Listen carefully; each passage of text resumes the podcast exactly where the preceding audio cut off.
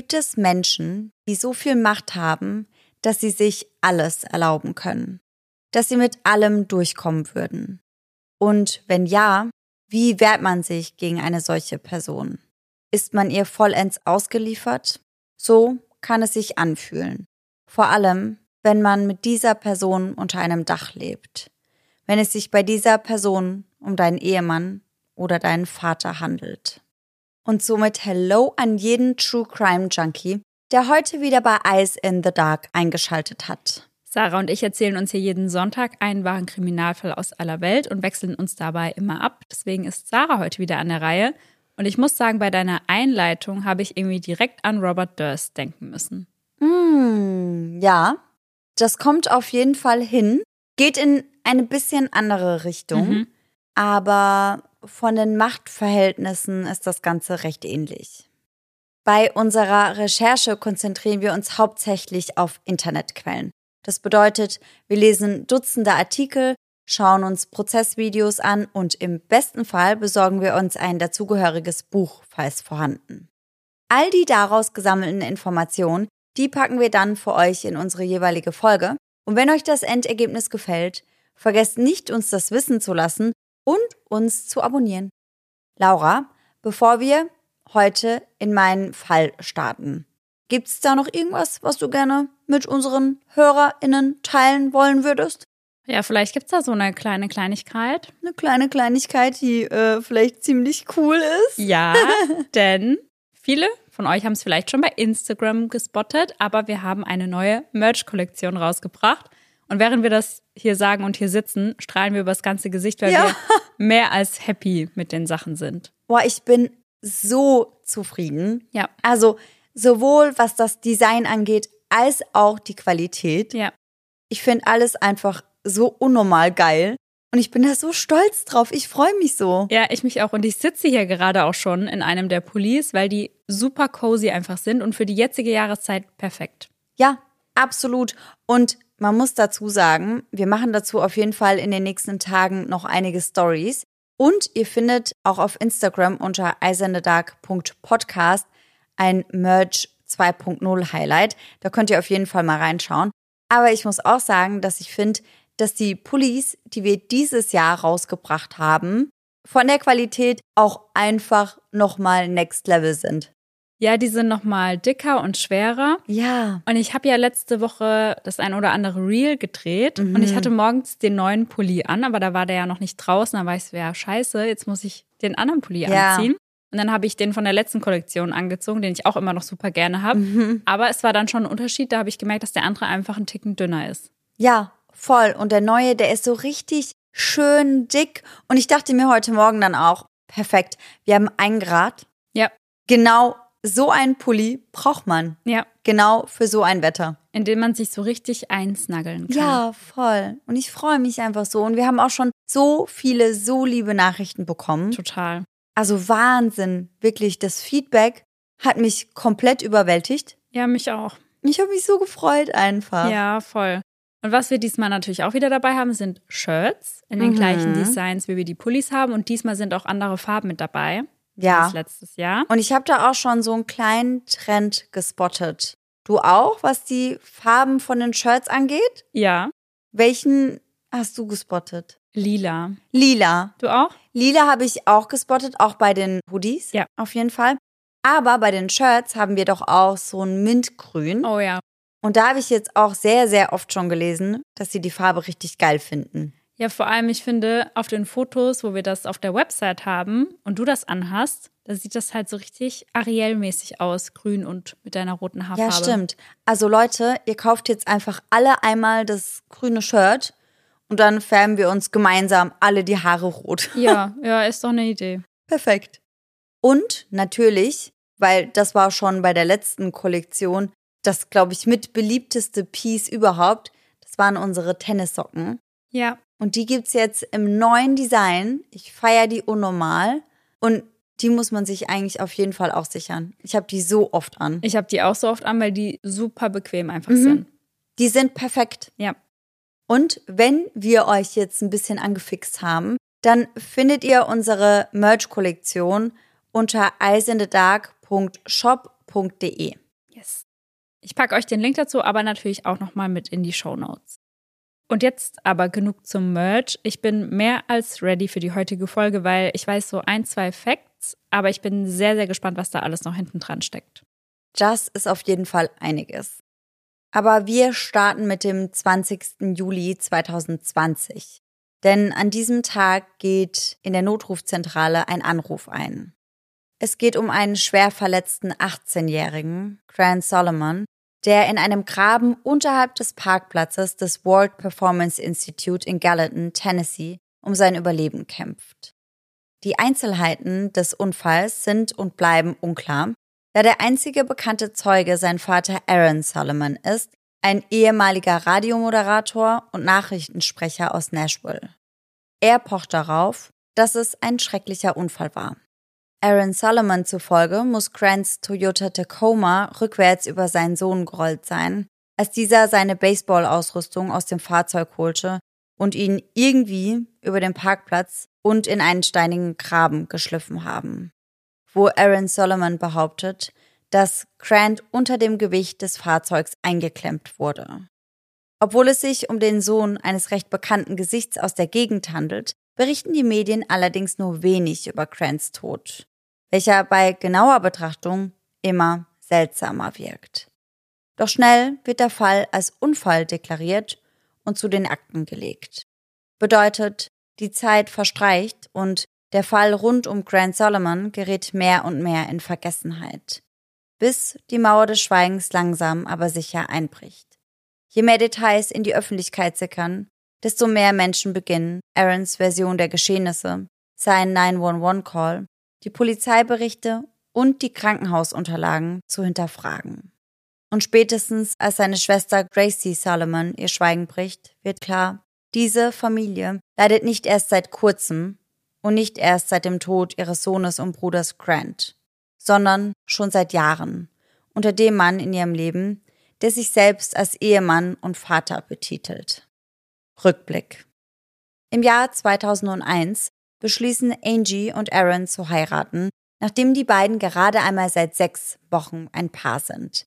Denn, das hat auch einen guten Grund, Angie ist mit ihrem und Aarons erstem Kind schwanger.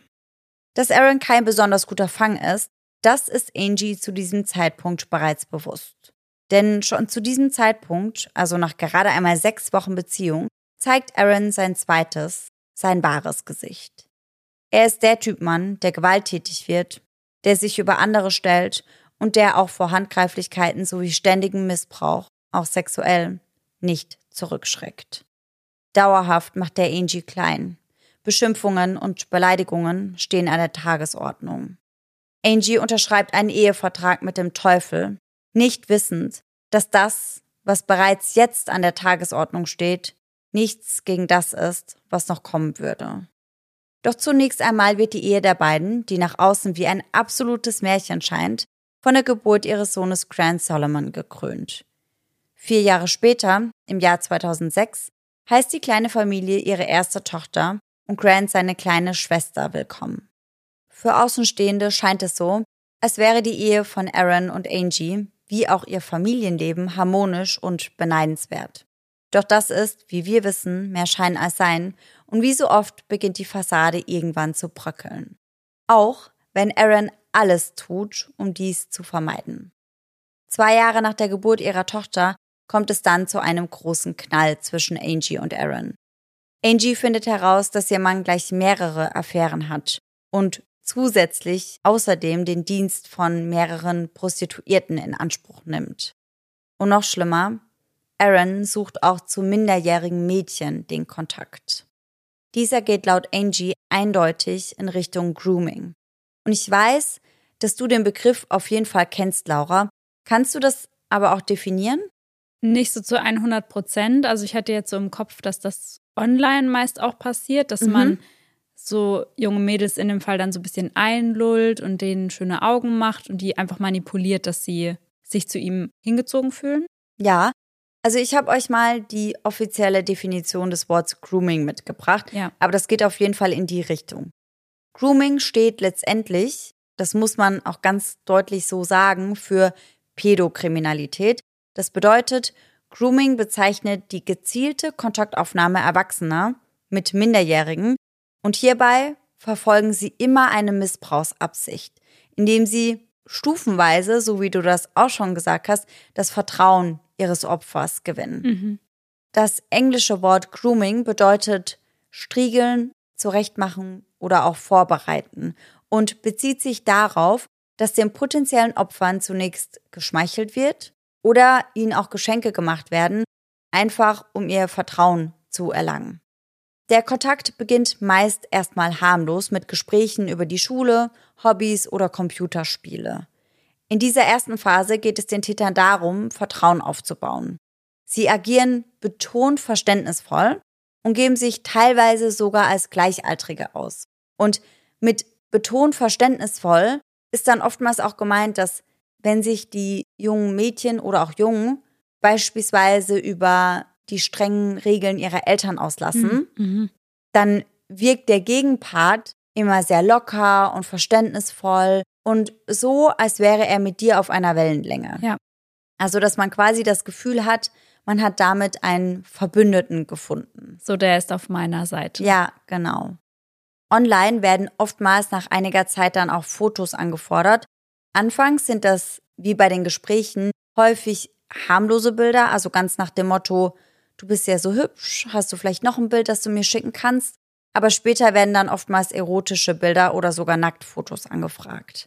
Fühlen sich die betroffenen Mädchen oder Jungen dann irgendwann verunsichert, was in den meisten Fällen eintrifft, und möchten sie deswegen dann den Kontakt wieder lösen, versuchen die Täter ihre Opfer zum Beispiel mit Drohungen einzuschüchtern.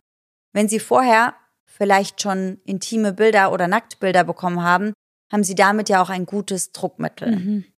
Ziel dahinter ist entweder ihr Opfer für sich zu behalten oder eben, das hat natürlich auch oberste Priorität, zu verhindern, dass irgendjemand von dem Geschehenen erfährt.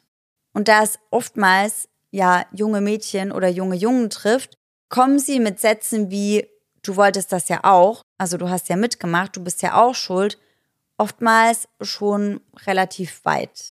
Ja, und ich glaube auch, wenn man da vorher so eine Vertrauensbasis schafft, dann kann man da bestimmt auch so ans schlechte Gewissen appellieren. So in die Richtung mit, du tust mir das dann an, dass du ja. mich verpetzt auf die Art, so ein bisschen. Ja, ganz genau. Und ich glaube, was da auf jeden Fall auch eine Rolle spielt, ist ja der Altersunterschied und auch das Machtgefälle. Ja. Denn wenn du als elfjähriges oder zwölfjähriges Mädchen mit einem erwachsenen Mann schreibst oder sprichst, dann hast du ja irgendwie schon das Gefühl, dass er über dir steht. Ja.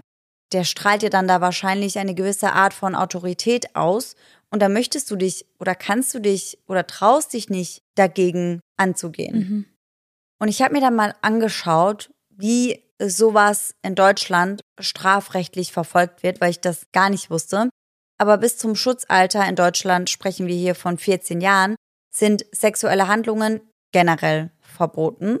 Also das heißt, sie gelten als sexueller Missbrauch von Kindern und werden somit definitiv strafrechtlich verfolgt. Bei der Frage, ob Grooming strafrechtlich relevant ist, spielen aber auch andere Aspekte mit rein. Und da habe ich gar nicht drüber nachgedacht, aber unter anderem geht es hierbei auch um die Position des Täters. Das bedeutet, hier schaut man sich unter anderem dann auch an, ob es sich beispielsweise um ein Familienmitglied oder um einen Lehrer handelt, das spielt eine wichtige Rolle, denn hierbei sprechen wir dann nämlich von sexuellem Missbrauch von Schutzbefohlenen. Generell ist Grooming aber was, was sehr selten strafrechtlich verfolgt wird, einfach aus dem Grund, dass das oftmals überhaupt nicht an die Polizei oder an irgendwelche Behörden gelangt. Mhm. Zurück zu Angie und Aaron Solomon. Mit dieser Erkenntnis, die für jede Ehefrau wahrscheinlich ein absoluter Schlag ins Gesicht ist, wird Angie bewusst, dass sie Hilfe braucht. Sie hält es nicht mehr aus in ihrer Ehe. Und deswegen geht sie einen wichtigen und für sie mittlerweile unvermeidbaren Schritt. Sie sucht sich professionelle Hilfe und landet hierbei bei Dr. Fortrell, einer Psychologin und medizinischen Leiterin des Bella J Centers, einer Klinik für mentale Gesundheit. Doch weil Angie Dr. Fortrells Patientin wird, wird auch Aaron es. Denn dieser ist dagegen, dass seine Frau allein mit jemandem spricht. Und wenn ihr glaubt, dass es ihm hierbei lediglich um Therapiestunden geht, dann muss ich euch enttäuschen, da liegt ihr falsch. Das ist ein Verhaltensmuster von Aaron, unter welchem Angie schon lange leidet. Angie zufolge blieb er manchmal sogar bei Friseurterminen vor Ort, um mitzuhören, was Angie mit ihrer Friseurin spricht. Boah. Denn sein oberstes Gebot war schon damals, so wie heute, Verschwiegenheit. Aaron begleitet seine Frau also fortan zu ihren Therapiestunden, bei welchen diese eine PTSD, also eine posttraumatische Belastungsstörung, diagnostiziert bekommt. Etwas, was ihren Ursprung in ihrer unschönen Kindheit findet und durch den jahrelangen Missbrauch seitens ihres Ehemannes sicherlich verschlimmert wurde. Aaron, der durch seine Anwesenheit unfreiwillig mit begutachtet wird, bekommt von Dr. Fortrell eine Sexsucht diagnostiziert. Trotz alledem schafft Angie es nicht, sich aus den Fängen ihres Mannes zu lösen. Und auch ihre Therapie bringt nicht den gewünschten Erfolg, gibt ihr nicht die Kraft und den Mut, sich endlich zu befreien. Das liegt wahrscheinlich aber auch daran, dass sie ja nie wirklich frei sprechen kann. Ja, ich wollte gerade sagen, wenn er da die ganze Zeit mit im Raum sitzt, da kannst du da ja auch gar nicht so eine gute Basis schaffen. Ja, total. Und dazu kommt, dass Aaron Angie auch immer wieder droht. Wenn du irgendjemandem was erzählst, werde ich dafür sorgen, dass du deine Kinder nie wieder siehst, trichtert er ihr immer und immer wieder ein. Er spielt mit der größten Angst einer liebenden Mutter. Und so bleibt Angie. Doch mit den Jahren wird auch der Schein, den Aaron so zwanghaft wahren will, immer poröser. Im Jahr 2011 muss er den Nachrichtensender Channel 4 verlassen. Angie und anderen Quellen zufolge liegt der Grund seiner Entlassung darin, dass auf seinem Arbeitscomputer und seinem Handy unangemessene Daten gefunden wurden. Das wird aber nicht genauer definiert und wird auch nie offiziell bestätigt. Aaron behauptet vehement, das Unternehmen freiwillig verlassen zu haben. Das ist finanziell auf jeden Fall erstmal ein kleiner Einbruch, aber etwa eineinhalb Jahre später stirbt Aarons Tante, welche ihm einen Multimillionen Trust Fund und somit finanziellen Frieden hinterlässt. Etwa ein Jahr später würde dann die monatliche Ausschüttung in Etappen beginnen. Und ich habe da teilweise unterschiedliche Informationen gelesen, aber scheinbar geht es da um Etappen von 100.000 US-Dollar monatlich. Monatlich. Mhm. Oh wow, okay. Etwas, was Aaron noch schlimmer werden lässt. Mit der neu gefundenen finanziellen Freiheit am Horizont wird sein Verhalten immer unberechenbarer und immer unvorhersehbarer. Angie, die mittlerweile seit über einem Jahrzehnt unter Aaron leidet, kommt damit an ihre Grenzen und ist so endlich bereit, sich über die von Aaron hinwegzusetzen. Wenn auch vorerst nur heimlich.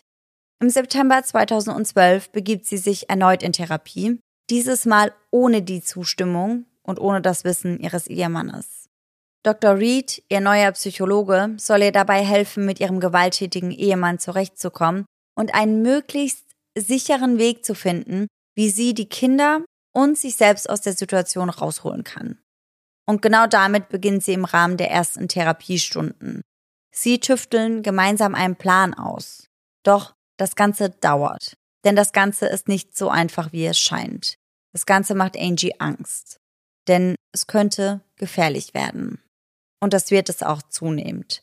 Denn im neuen Jahr 2013 überschlagen sich die Ereignisse in der Solomon Family nur so. Anfang des Jahres wird das Nashville PD zum Solomon Haus gerufen. Der Grund dafür ist häusliche Gewalt. Einer der Sanitäter der örtlichen Feuerwehr, der an diesem Tag im Dienst war, beschreibt, was er am besagtem Tag, als er in die Martin Road in Nashville gerufen wurde, beobachtete. Hierzu liegt uns die schriftliche Zeugenaussage des Sanitäters vor und ich beziehe mich bei der Beschreibung der Ereignisse komplett auf diese. Er sagt aus, dass das MPD bei ihrer Ankunft bereits vor Ort und ins Haus gegangen war. Weder er noch seine Kollegen von der Feuerwehr hätten dieses jemals betreten, sondern hielten sich nur, also während des kompletten Einsatzes, im Vorgarten auf.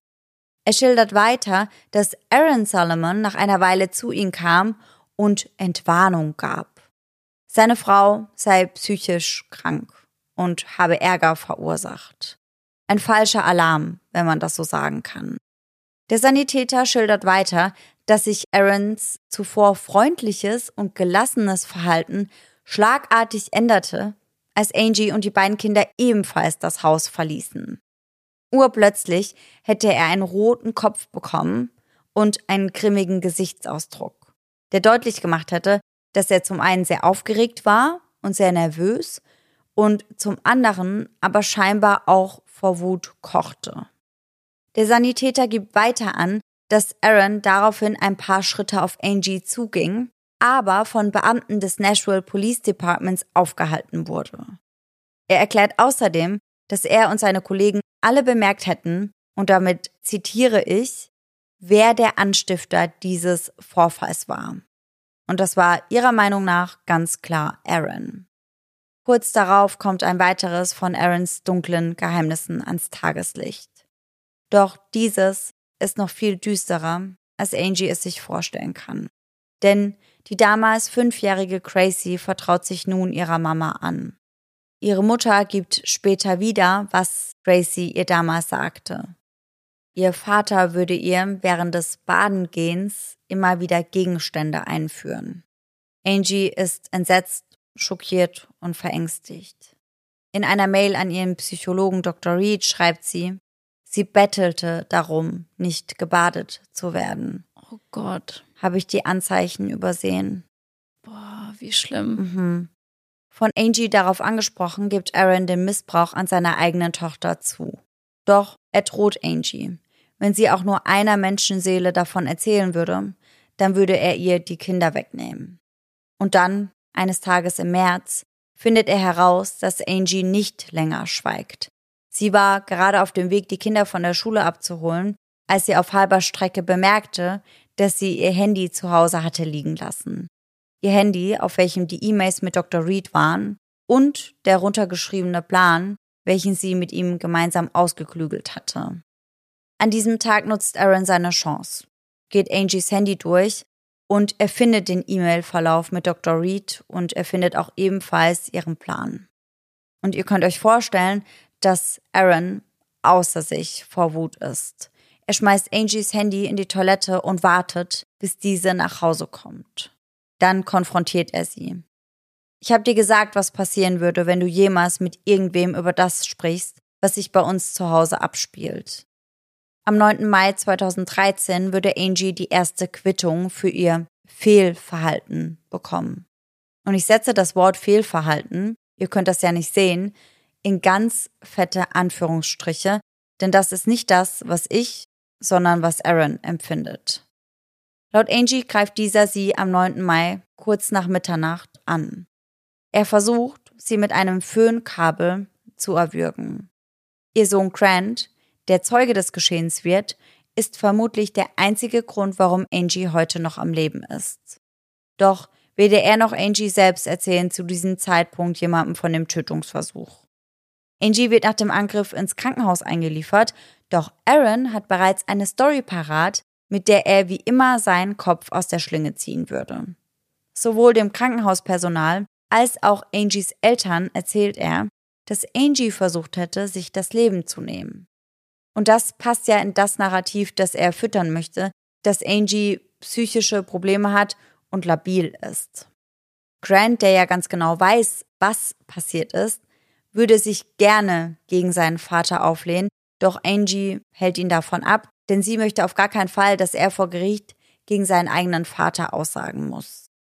Lediglich einem der Ärzte im Krankenhaus offenbart Angie die Wahrheit. Im Gespräch mit Dr. Murphy versichert Angie ihm, dass sie nicht versucht hätte, sich das Leben zu nehmen. Sie erzählt ihm, was wirklich passiert ist, dass Aaron sie bereits seit Jahren missbraucht und dass er dieses Mal einen Schritt weitergegangen ist und versucht hat, sie zu töten. Eingeweiht in die Abgründe der Ehe der Solomons beschließt Dr. Murphy, Angie für mindestens eine Nacht im Krankenhaus zu behalten, um sie vor Aaron und auch vor ihren eigenen Eltern zu schützen. Denn dazu muss man sagen, es gibt nicht so viele Informationen über das Verhältnis zwischen Angie und ihren Eltern. Wir kommen da später an einer Stelle nochmal kurz drauf zurück, aber die haben ein wirklich sehr, sehr schlechtes Verhältnis. Und Angie hatte wohl auch eine sehr schlimme Kindheit. Zudem rät Dr. Murphy ihr, eine einstweilige Verfügung gegen Aaron zu erwirken. Und dieses Mal traut sie sich. Sie beantragt die einstweilige Verfügung gegen ihren eigenen Ehemann und kurz darauf wird diese dann auch bewilligt und tritt in Kraft. Doch das würde Angie nichts mehr bringen, denn als sie aus dem Krankenhaus entlassen wird und wieder nach Hause kommt, sind Aaron und die Kinder verschwunden. Sie versucht Aaron, ihre Eltern und ihre Schwiegereltern zu erreichen. Aber keiner von ihnen nimmt ihre Anrufe entgegen. Keiner von ihnen beantwortet ihre Nachrichten. Das, was Aaron ihr immer angedroht hatte, Angies größte Angst hatte er nun in die Tat umgesetzt. Er hatte ihr ihre Kinder genommen. Und sie hat zu diesem Zeitpunkt keine Ahnung, wo er sie hingebracht hat. Doch Angie versucht die Ruhe zu bewahren. Vielleicht möchte er ihr nur einen kleinen Denkzettel verpassen. Morgen ist Muttertag. Vielleicht würde er die Kinder bis dahin wieder sicher zurückbringen. Doch so wird es nicht kommen. Ganz im Gegenteil. Stattdessen ruft Aaron das MPD an und tischt ihnen Lügen auf. Dieselben, die er zuvor schon verbreitet hatte. Seine Frau Angie sei psychisch krank und zudem auch selbstmordgefährdet. Als die von Aaron herbeigerufene Polizei auftaucht und sich mit Angie Solomon unterhält, scheint für die Polizisten aber recht eindeutig zu sein, dass sie nicht selbstmordgefährdet ist. Das heißt, sie gehen wieder, ohne weitere Maßnahmen zu ergreifen. Und auch der Bericht seitens des Krankenhauses scheint eindeutig. Bei der Überprüfung der Unterlagen wird schnell klar, dass Angie nicht suizidgefährdet ist. Die einzige Gefahr, der sie ausgesetzt ist, ist ihr Ehemann. In den Unterlagen steht unter anderem geschrieben, dass Angies Aufenthalt weniger als 24 Stunden andauerte und in der psychiatrischen Bewertung wurde zudem vermerkt, dass sie in Begleitung ihres Ehemannes und ihrer Eltern eingeliefert wurde. Aus dem Vermerk geht außerdem hervor, dass das Personal Angie trotz der nicht so schlüssigen Darstellung des Selbstmordversuches aus Vorsicht im Krankenhaus behalten hätte. Darüber hinaus deutet er darauf hin, dass Angie Solomon wahrscheinlich in einer missbräuchlichen Beziehung zu ihrem Ehemann steht. Die Ärzte kommen außerdem zu dem Schluss, dass Angie als Kind wahrscheinlich selbst von ihren Eltern misshandelt wurde. Außerdem kontaktiert der einweisende Arzt Dr. Michael Murphy auch Dr. Reed, also Angies ambulanten Psychologen. Und dieser weiht ihn ebenfalls in dem Plan ein, dass sie schauen wollen gemeinsam, wie sie sowohl sich als auch ihre Kinder aus den Fängen ihres Ehemannes befreien könnten. Weiter geht aus der Akte von Dr. Reed hervor, dass Angie Solomon keine Anzeichen einer Depression aufweist und niemals Selbstmordgedanken in jeglicher Form geäußert hätte. Dr. Reed bestätigt außerdem schwarz auf weiß, dass Angie keinen früheren Selbstmordversuch unternommen hatte, obwohl ihr Ehemann das so hinstellen wollte. Dr. Murphy kommt letztendlich also zu dem Schluss, dass es keine Anzeichen dafür gibt, dass seine Patientin Angie Solomon versucht hat, sich zu erhängen. Er schreibt weiter, Zitat, ich glaube nicht, dass sie sich in einem akuten Stimmungszustand befindet, der zu einem Selbstmord führen würde. Im Krankenhausvermerk wird on top vermerkt, dass die Patientin die Wahrheit über die Situation sagte und dass sie sich in einer riskanten Situation mit ihrem Ehemann befand, welcher möglicherweise flüchtig und gewalttätig zu sein schien. Des Weiteren schätzen die Ärzte auch Angies Eltern als unzuverlässige Informationsquelle ein. Doch das ändert nichts an der Tatsache, dass Aaron sich nun ein für allemal die Kinder geschnappt hat. Verzweifelt und hilflos wendet Angie sich abermals an die Polizei und dieses Mal scheinen sie ihre Bedenken ernst zu nehmen. Zumindest bis einer der höheren Tiere, Aaron, an den Hörer holt.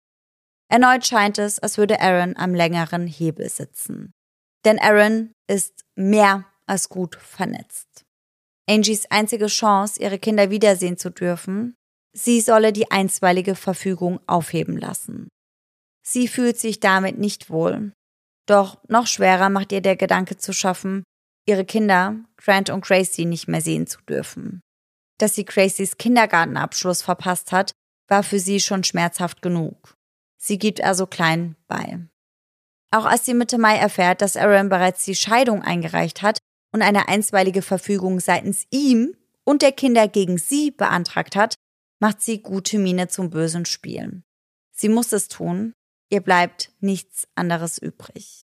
Und für kurze Zeit scheint Angie mit ihrer natürlich vorgespielten Einsicht erfolgreich zu sein. Ende Mai kommt Aaron zurück nach Hause. Mit den Kindern und mit Angies Eltern. Erneut übt der Druck auf Angie aus, sagt ihr, dass er und die Kinder bleiben würden, wenn sie sich seinen Erwartungen entsprechend verhalten würde. Doch Aarons Entscheidungen sind nie von Dauer. Er ist impulsiv, sprunghaft, er ist unberechenbar. Das zeigt sich bereits einen Tag nach diesem Friedensangebot. Am nächsten Tag um 5 Uhr in der Früh überredet Aaron die Kinder, ins Auto zu steigen. Er lügt sie an, erzählt ihnen, dass sie nur schnell ein Apfelküchlein für ihre Mutter holen würden, und dann fährt er los und nimmt die Kinder mit. Sie fahren zu Donut Den, holen sich Donuts, aber entgegen Aarons ursprüngliche Aussage nehmen sie nicht den Weg zurück nach Hause, sondern fahren in eine komplett andere Richtung. Und zu diesem Zeitpunkt hat Gracie bereits angefangen, Dinge aufzunehmen, manchmal nur Audio, teilweise aber auch per Video. Genauso macht sie das auch in diesem Moment und später veröffentlicht sie dieses Video dann auch. Und in diesem schildert sie den Moment, in welchem ihr bewusst wurde, dass ihr Vater wo ganz anders hinfährt und dass er was ganz anderes vorhat. In dem Video sagt sie unter anderem, als Grant bewusst wurde, dass Aaron nicht zurück nach Hause fuhr, versuchte er aus dem fahrenden Wagen zu springen. Aaron packte Grants Handgelenk hierbei so fest, dass er dachte, es sei gebrochen. Noch Tage und Wochen nach diesem Vorfall hätte Grant mit Schmerzen im Handgelenk zu kämpfen gehabt. Für Angie ist es der Kampf, endlich von Aaron loszukommen. Und am 21. Juni 2013 kommt sie diesem Wunsch einen riesigen Schritt näher. Angie und Aaron erscheinen an diesem Tag vor dem Scheidungsrichter Philip E. Smith. Es ist der Tag ihrer Scheidungsanhörung. Aaron wird von David Scott und Michael Parsley vertreten, Angie von Joni Abernathy. Doch Aaron hat ein Ass im Ärmel. Er bringt Angies Vater dazu, vor Gericht gegen seine eigene Tochter auszusagen. Auch Angies Schwester kriegen sie dazu, eine Aussage zugunsten von Aaron und somit gegen ihre Schwester Angie zu tätigen. Der vorsitzende Richter, Richter Smith, entscheidet sich zugunsten von Aaron Solomon. Er erhält an diesem Tag das alleinige Sorgerecht für Gracie und Grant. Oh nee. Mhm. Und schaut man sich den Prozess und Richter Smith etwas genauer an, dann wird auch ersichtlich, warum er zum Wohle von Aaron entschieden hat. Vier Monate nach der Anhörung und der Entscheidung von Richter Smith, Angie oder den medizinischen Experten, die zu ihren Gunsten ausgesagt haben, nicht zu glauben, spendet Aarons Anwalt 1000 Dollar an Richter Smiths Wahlkampfteam.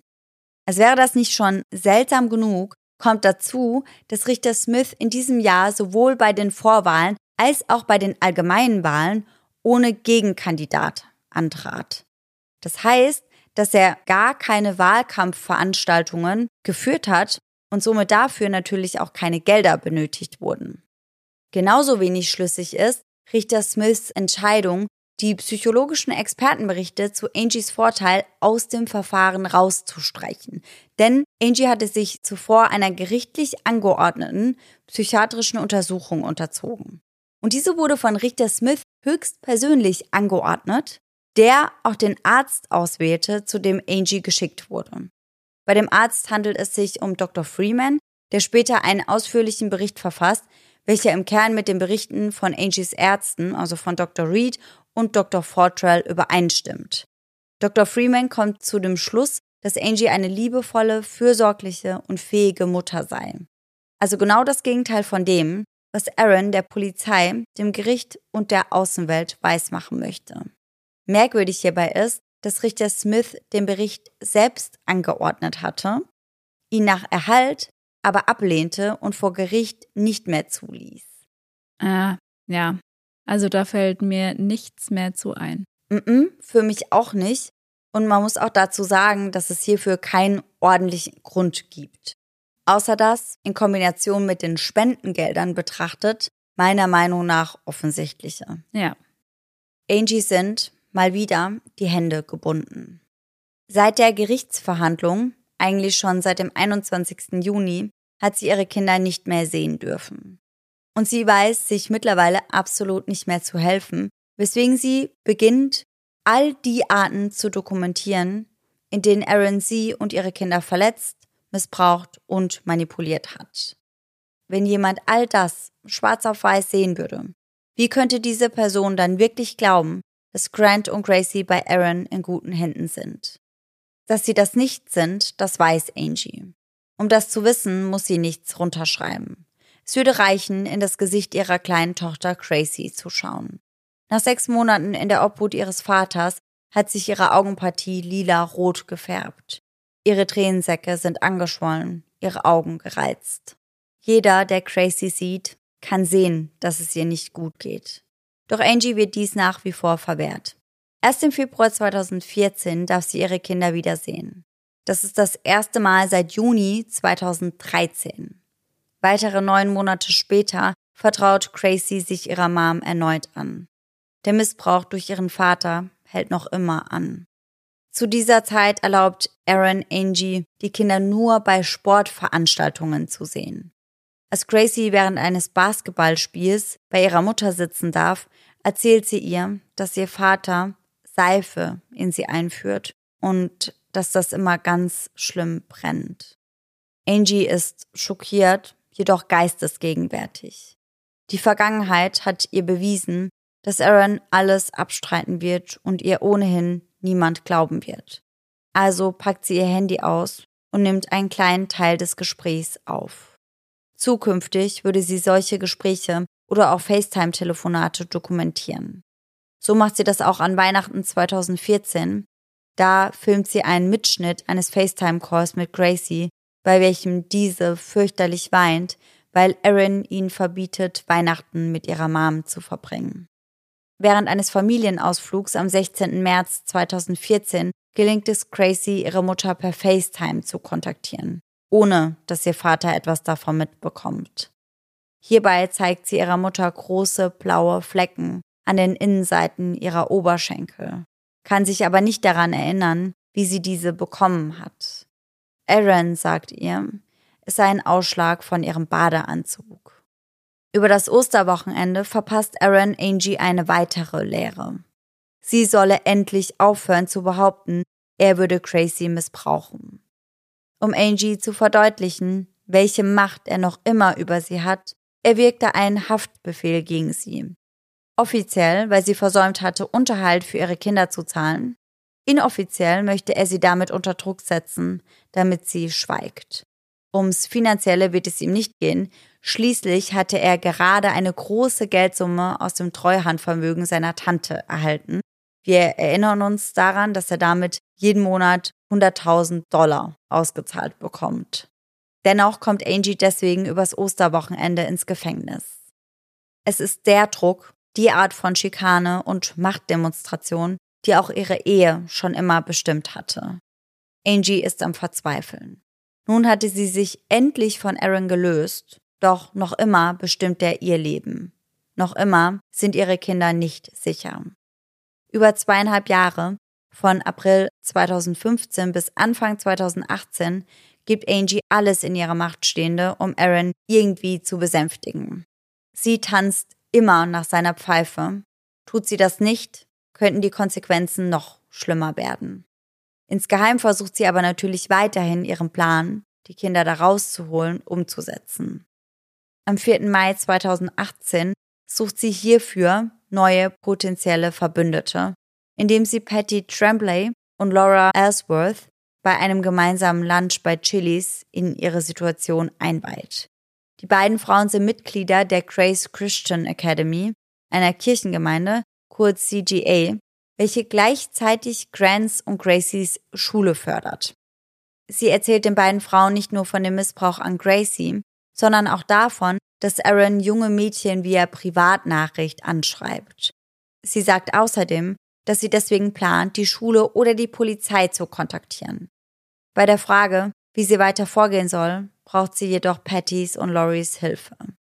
Diese entscheiden sich, Bill Woodward anzurufen, welcher sich kurz darauf zum Mittagessen dazugesellt und ebenfalls in Kenntnis gesetzt wird. Bill Woodward ist leitender Sicherheitsbeauftragter an der Schule der Kinder und ebenfalls Mitglied der CGA. Bill versichert Angie, er werde mit Richterin Diana Johnson darüber sprechen und letztendlich stellt Angie auch einen Antrag bei ihr, doch das Ganze verläuft wie immer im Sande. Das könnte daran liegen, dass Staatssenator Jack Johnson ihr Ehemann ist und gute Kontakte zu Aaron Solomon hat.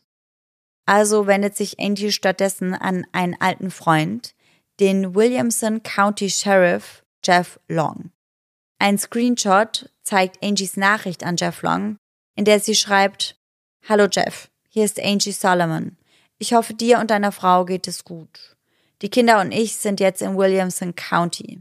Ich muss dringend mit dir sprechen. Bitte. Ich fürchte um das Leben meiner Kinder und der Kinder in ihrer Schule. Können wir uns heute treffen? Und Jeff Long sagt tatsächlich zu und hat auch noch am gleichen Tag Zeit, sich mit Angie zu treffen, welche ihm zunächst aber nur von Aarons Grooming-Versuchen erzählt. Jeff Long beauftragt schließlich Tameka Sanders mit dem Fall.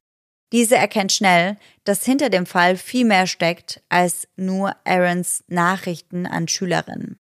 Und sie möchte Angie helfen. Andere hingegen helfen Angie eher weniger. Immer wieder stößt sie gegen Mauern des Widerstands, des Schweigens und der Ignoranz. Angie kontaktiert beispielsweise den ältesten Kurt Beasley der CGA, der gleichzeitig auch als Anwalt tätig ist. In der E-Mail, die sie ihm schickt, schreibt sie unter anderem wortwörtlich, wie auch in der Nachricht an Jeff Long, ich habe Angst um mein Leben und das meiner Kinder. Doch Beasley ignoriert ihre Sorgen und entgegnet ihr lediglich mit einem Ich kann nichts für dich tun. Auch Steve Berger lässt die Solomons im Stich. Er ist Gründungspastor der CGA, ein bullig aussehender Mann mit einem selbstgefälligen Lächeln und einem doppelt so breiten Ziegenbart, den manche auch als Sektenführer bezeichnen. Grant hatte sich Steve Berger bereits anvertraut, das heißt, er hat mit ihm über den Missbrauch, der zu Hause an Gracie stattfindet, gesprochen. Laut Steve Bergers eigener Aussage traf er sich am 8. Mai mit Grant Solomon. Er behauptet jedoch, dass Grant mit ihm darüber sprechen wollte, Gott näher zu kommen. Grant hingegen sagte, dass er ausdrücklich nach Hilfe für sich und seine Familie bat. Boah, und wenn das so ist, dass er danach Hilfe gefragt hat, was ich jetzt sehr stark glaube, ja. und dann kommt so eine Aussage, da könnte ich so an die Decke gehen gerade. Ja, mir ging es auch ein paar Mal so. Ich habe was ähnliches gar nicht mit reingenommen in mein Skript, aber da hat Angie auch nach Hilfe gebeten und da ist ihr irgendein Pastor entgegengetreten mit irgendwelchen Ölen und irgendwelchen Gebeten, wo ich mir auch dachte, die Frau braucht kein Gebet, die ja. Frau braucht Hilfe. Und ich glaube, dass es schon so viel Überwindung kosten muss, da überhaupt drüber zu sprechen. Total. Und dann sprichst du darüber und fragst nach Hilfe und dann kommt sowas bei rum. Also so, ja, danke für gar nichts einfach. Ja, und jedes einzelne Mal, wo das genau so abläuft wie jetzt gerade, wird sie weniger mutig. Mhm. Das entmutigt ja total. Ja, absolut. Irgendwann traust du dich gar nicht mehr, das anzusprechen oder resignierst, weil du denkst, es führt eh zu nichts. Mir hilft eh niemand. Ja, genau. Tameka Sanders ist Angies letzte Hoffnung. Angie schreibt ihr eine E-Mail und fügt die Audiodatei bei, die sie bereits am 18. November 2014, also fast vier Jahre zuvor, aufgenommen hat und in der Gracie darüber spricht, dass ihr Vater Seife in sie einführen würde. Kurz darauf beruft Sanders ein Gespräch mit einer Sozialarbeiterin des Davis House, einem Child Advocacy Center, ein. Grant und Tracy geben forensische Interviews. Doch auch dies würde zu nichts führen. Sanders solle nicht weiter nachforschen, heißt es von oben. Und sie gehorcht lieber, als Grant, Gracie und Angie zu beschützen. Es scheint aussichtslos. Vermutlich deswegen entscheiden Grant und Gracie sich schon bald dazu, von zu Hause wegzulaufen. In der ersten Augustwoche kommt dies zum ersten Mal jedoch nicht zum letzten Mal vor. Immer wieder lässt Aaron die Kinder von der Polizei einsammeln. Kurz darauf bekommen sie deswegen Heather Webb als eine Art Vormund zugeteilt und es wird ein neuer Gerichtstermin zur Klärung des Sorgerechts angesetzt. Das Ganze startet zunächst aber mit einer vorläufigen Anhörung, welche auf den 17. August 2018 fällt. Doch in der Nacht auf diesen Tag, also vom 16. auf den 17. August, kommt es dann erneut zu einem grausamen Ereignis zwischen Gracie und Aaron. Nachdem Aaron Grant zu einem Baseballturnier gebracht hat, sagt Aaron, dass er und Gracie am nächsten Tag zu einer Gerichtsverhandlung nach Nashville zurückkehren müssten. Auf dem Heimweg halten die beiden in einem Hotel in Asheville. Aaron bucht ein Hotelzimmer mit nur einem Bett. Gracie beschreibt dieses traumatische Ereignis später in einem Video und redet darüber, dass ihr Vater sie in dieser Nacht belästigt und vergewaltigt hat. Am nächsten Tag findet dann die vorläufige Anhörung statt. Magistrat Jack Cabell weigert sich, Gracies Videoaussage vom Vortag anzusehen und entscheidet, dass Gracie und Grant in der Obhut ihres Vaters bleiben werden. Ah, ich werde immer wütender mhm. gerade. Mhm. Und so ähnlich ging es auch Heather Webb, also die Dame, die vom Gericht als eine Art Vormundschaft bestellt wurde. Denn mit dieser Entscheidung bleibt ihr nichts anderes übrig, als Gracie ihre Visitenkarte mit ihrer Privatnummer zuzustecken. Dann muss sie dabei zuschauen, wie Aaron sie mitnimmt. Immer wieder droht er ihr fortan, wenn wir nicht tun, was das Gericht sagt, könnte die Polizei kommen und deine Mutter ins Gefängnis bringen. Ihr brecht die Regeln. Und das macht Gracie natürlich, ich meine, sie ist im Teenageralter, erst einmal mundtot, denn sie möchte nicht, dass ihre Mama wegen ihr in Schwierigkeiten gerät. Am 31. August 2018 taucht Aaron in der Grace Christian Academy auf, um Gracie mitzunehmen obwohl er in der gerichtlich angeordneten Familientherapie versprochen hatte, das nicht mehr zu tun. Als Gracie mitbekommt, dass ihr Vater in der Schule ist, rennt sie zum Büro der stellvertretenden Schulleiterin Rona Branson. Außerdem informiert sie ihre Mom via SMS. Im Zuge dessen erzählt sie Mrs. Branson, was ihr Vater ihr antut und spricht erstmals mit ihr über den Missbrauch. Doch diese zeigt sich abweisend und ruft den Schulleiter Robbie Mason hinzu. Doch auch dieser nimmt Crazies Angst nicht ernst und fordert sie stattdessen mit den Worten, das ist Schnee von gestern, Crazy. Steig jetzt in den Wagen zu deinem Vater auf, mit ihm mitzugehen. Ich bin so sprachlos. Sauer. Und richtig sauer, ja. Ja, fühle ich. Am 16. September kommt es dann zur Hauptanhörung durch Jacques Cabell. Grants Freunde erscheinen an diesem Tag ebenfalls vor Gericht, um für Grant und Gracie auszusagen, aber Cabell lehnt auch das ab. Dieses Mal erklärt er sich aber bereit, sich die forensischen Interviews anzusehen. Die hatten die beiden, also Grant und Gracie, vor einer Weile mit der Sozialarbeiterin gemacht. Und die hatte Cabell bei der ersten Anhörung, also bei der vorläufigen Anhörung, abgelehnt. Er schaut sich nicht einmal das ganze Band an sondern unterbricht es und sagt, ich habe genug gesehen. Er verspricht Gracie und Grant nun, dass beide Kinder bei ihrer Mutter bleiben können. Später beschließt er dann aber, dass doch nur Gracie bei ihrer Mutter bleiben soll. Grant hingegen sei ja schon ein, Zitat, großer Junge und könne auf sich selbst aufpassen. Das ist auch schon wieder so eine ekelhafte Aussage. Mhm. Absolut. Also hier läuft einfach gefühlt alles falsch. Ja. Erneut werden Tracy und in diesem Fall vor allem Grant vom System im Stich gelassen. Tracys Schulleiterin setzt kurz darauf noch einen obendrauf. Rona Branson ordert sie in ihr Büro, um ihr zu sagen, dass sie bitte nicht mehr über den Missbrauch sprechen solle. Nein. Mhm. Boah, also ich denke immer, da kann jetzt nicht noch mehr kommen und dann haust du das nächste raus und ich bin wieder da und denk so, nee. Ja, der Puls direkt wieder auf 180. Ja, aber sowas von. Und genau so geht es Grant auch, als er davon hört. Also damit hat er wirklich endgültig genug.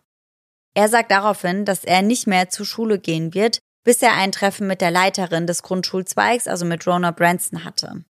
Und so kommt es dann auch. Anwesend sind bei dem Gespräch noch drei andere Lehrer der Schule. Doch diese lassen Grant kaum zu Wort kommen und beginnen eher damit, ihr Verhalten zu rechtfertigen.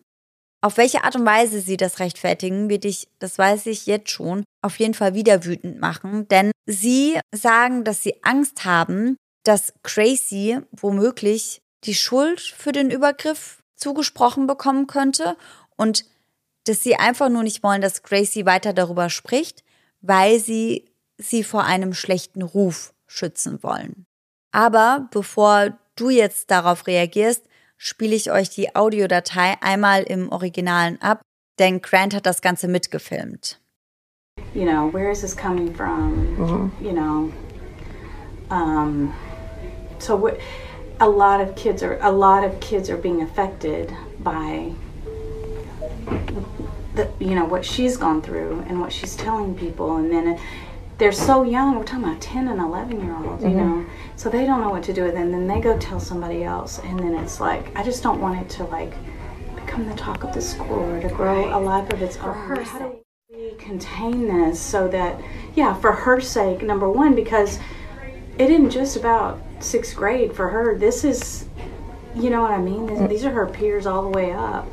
And so I don't want something that's going to be detrimental to her that's going to fall. She hasn't, she's not thinking of the future. She's thinking of right now, you know. Mm-hmm. But I'm thinking of the future and how this is going to follow her with her peers, you know. Oh mein Gott. Also, und dann fragen sich Leute, warum Opfer von sexuellem Missbrauch nicht darüber sprechen. Ja, danke. Also ist ja klar, wenn da so mit umgegangen wird, dass man sich da 50 Mal überlegt, okay, kann ich das überhaupt erzählen? Ja. Und wenn ich es erzähle, wird das irgendwas bringen. Und das ist so, so schlimm, wie da hier rangegangen wird. Ja, total. Und ich finde, gerade was auch deine Lehrer angeht, die müssen sich doch um dich kümmern. Wenn du sowas ansprichst, wie kann jemand da so reagieren? Also ich muss ehrlich sagen, als ich das das erste Mal gehört habe, da war ich wirklich absolut fassungslos. Ja, weil man das Gefühl hat, dass hier eher Aaron geschützt wird und nicht Gracie. Ja. Boah, einfach nur falsch. Ja, total. Und was jetzt als nächstes passiert, hat mich fast noch fassungsloser zurückgelassen. Denn im Februar 2019 erstellt Angie erneut einen Antrag wegen Vernachlässigung ich meine, man hat ja gesehen, wie die Kids aussehen, man hat gesehen, wie es ihnen geht. Und der Fall, beziehungsweise dieser Antrag, wird Richterin Diana Johnson zugeteilt. Über die haben wir vorhin ja schon mal kurz gesprochen. Ihr erinnert euch, das ist die Richterin, mit welcher Bill Woodward bereits gesprochen hatte. Und diese lehnt den Antrag ab.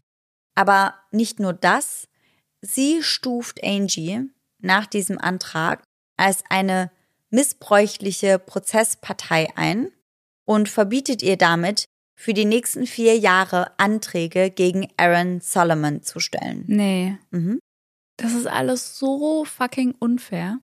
Ja, das ist unfair und tatsächlich wird unter anderem genau das dann dazu führen, dass das Ganze tödlich endet. Zeitsprung. Am 20. Juli 2020 geht folgender 911-Call bei der Polizei ein. Okay, what's going on? 57. Uh, my my son's truck backed over him, and he's it's rolled over him and drug him into the ditch, and it's on top of him. He's trapped under the truck, and I, I, I, I somehow it drug him underneath it. Yes, my son is under it. I'm trying to no, I'm I'm trying to call 911. My name is Aaron Solomon. And you said oh my God. 1357 Southwater Avenue, right? Yes. How old yes. is the male? He's 18. He just turned 18 a couple weeks, about a month ago. Oh my God, this is not good. Is he awake? And oh, please hurry. I don't. No, I don't think so. He's not. Uh, he's not alert, right? No, he's out and he's trapped. I got three guys here, and he's trapped under the truck. I understand, sir. Stay on the phone with me while we get somebody out there. What's your name? Aaron Solomon. What kind of vehicle is it? It's a Toyota Tacoma, Tacoma, and it the the vehicle has to, he's underneath the vehicle. Okay, I've and got the, that. And and it's that's my son. He, it's somehow backed up Yeah, yeah, I'm on, I'm on, I'm on with 911 right now. Oh my God. Was your son working on it? No, no, he was just getting out of it. It's the hill. It's we're on an incline, and I guess he didn't have it in park or something, or it wasn't engaged, or Is oh my God, I can't believe still not this. responding? No, no, And he's still No. under truck. No one can get Yes. out from under it. no, We- it's We've no. got units en route to you. I'm just asking you questions for we can Huh? update them, okay? Somebody's telling me that he's coming too. Okay. he Maybe. Is, is waking up, Maybe. Kind, of keeping still. So he is Well, he can't. Yeah, he can't move. I don't think he can move. I I don't know. Okay, I understand. No, he can't move. He's trapped. Okay, we got somebody in route. Now, when he wakes I, up, he might I'm be telling him, scared. man. Can somebody I'm telling down him. there and talk to him? Yeah, somebody talk to him. There, there's blood. What, is he facing up or down? He's facing up. They said he may aspirate. We need to hurry. So does he have blood coming out of his mouth? Yeah, he's, yeah. There's blood coming out. Yeah, somehow it drug him down. I think. I don't know whether it wasn't in park or what, or if it didn't engage the brake, or it drug him underneath somehow. Okay. They said he's facing up, Okay. but he's bleeding from his mouth. So, Grant, turn your face to the side if you can, barely, but be careful. Don't move him, okay? We can't. We can't move him. Oh God. Der Anrufer ist, wie ihr sicherlich rausgehört habt, Aaron Solomon. Der Junge, der dringend Hilfe benötigt, ist sein 18-jähriger Sohn Grant Solomon, der unter seinem eigenen Truck, einem Toyota Tacoma, eingeklemmt ist. Und wir schauen uns an dieser Stelle an, wie es dazu kommen konnte. Wir haben das Jahr 2020 und Grant ist mittlerweile 18 Jahre alt. Nach wie vor widmet er sich noch immer hingebungsvoll dem Baseball, weswegen er und sein Vater Aaron sich an diesem Tag in getrennten Autos, aber dennoch gemeinsam zum World Performance Institute in Gallatin, Tennessee machen, einer Baseball-Trainingsanlage. Kurz vor 9 Uhr in der Früh rollen die beiden Wagen des Vater-Sohn-Gespanns auf den Parkplatz der riesigen Halle. Grant wollte an diesem Tag gar nicht ins Training. Nach einer kurz zuvor überstandenen, ziemlich schwerwiegenden Covid-Erkrankung fühlte er sich nämlich eigentlich noch nicht fit genug, um sich wieder körperlich zu betätigen. Seine Lungen hatten sich noch nicht wieder erholt und Grant glaubte, dass ein zu frühes Training seine Genesung negativ beeinflussen könnte. Außerdem könnt ihr euch vorstellen, dass er auch nicht unbedingt scharf darauf war, seinen Vater zu treffen. Dennoch macht er sich am 20. Juli auf den Weg zum Baseballtraining. Sein Vater setzt ihn unter Druck. Grant hat das Gefühl, dass er keine andere Wahl hat. Und Grant war schon immer ein unheimlich intuitiver Mensch und hatte schon immer ein ausgezeichnetes Bauchgefühl, auf welches er normalerweise auch immer hört. Auch an diesem Tag sagt ihm sein Bauchgefühl oder irgendetwas, dass was Schlimmes passieren würde. Am selben Morgen, als er das Haus seiner Mutter verließ, um zum Training zu gehen, sagte er ihr noch, Zitat, dass er heute nicht in Gallatin sterben wollen würde. Oh Gott, okay. Angie war nach dieser Aussage natürlich ebenfalls erschrocken, doch sie dachte, dass er das wegen des Zustands seiner Lungen gesagt hat. Niemals hätte sie sich vorstellen können, was Grant an diesem Tag tatsächlich widerfahren würde. Laut Aarons eigener Aussage, zumindest einer davon, parken die beiden ihre Autos auf dem Parkplatz, der auf einer kleinen Steigung liegt. Und ich werde euch hierzu auf jeden Fall ein Screenshot von Google Maps mit reinpacken und generell Bilder von dem Parkplatz, damit ihr euch das Ganze etwas besser vorstellen könnt. Nachdem sie geparkt haben, steigt Grant, so Aaron, aus seinem Wagen aus. Aaron behauptet, Grant noch dabei gesehen zu haben, wie er hinter seinen Truck auf die Ladefläche zugeht, wo sich seine Baseball-Ausrüstung befindet. Für einen kurzen Moment verliert er seinen Sohn dann aus den Augen, denn er richtet seinen Blick für wenige Sekunden auf sein Handy, um eine Arbeits-E-Mail zu überprüfen. Als er wieder aufblickt, sieht er, dass Grants Truck nicht mehr neben seinem Auto geparkt ist. Eine Millisekunde später bemerkt er, dass dieser rückwärts den Hügel hinunter in einen kleinen Graben gerollt war.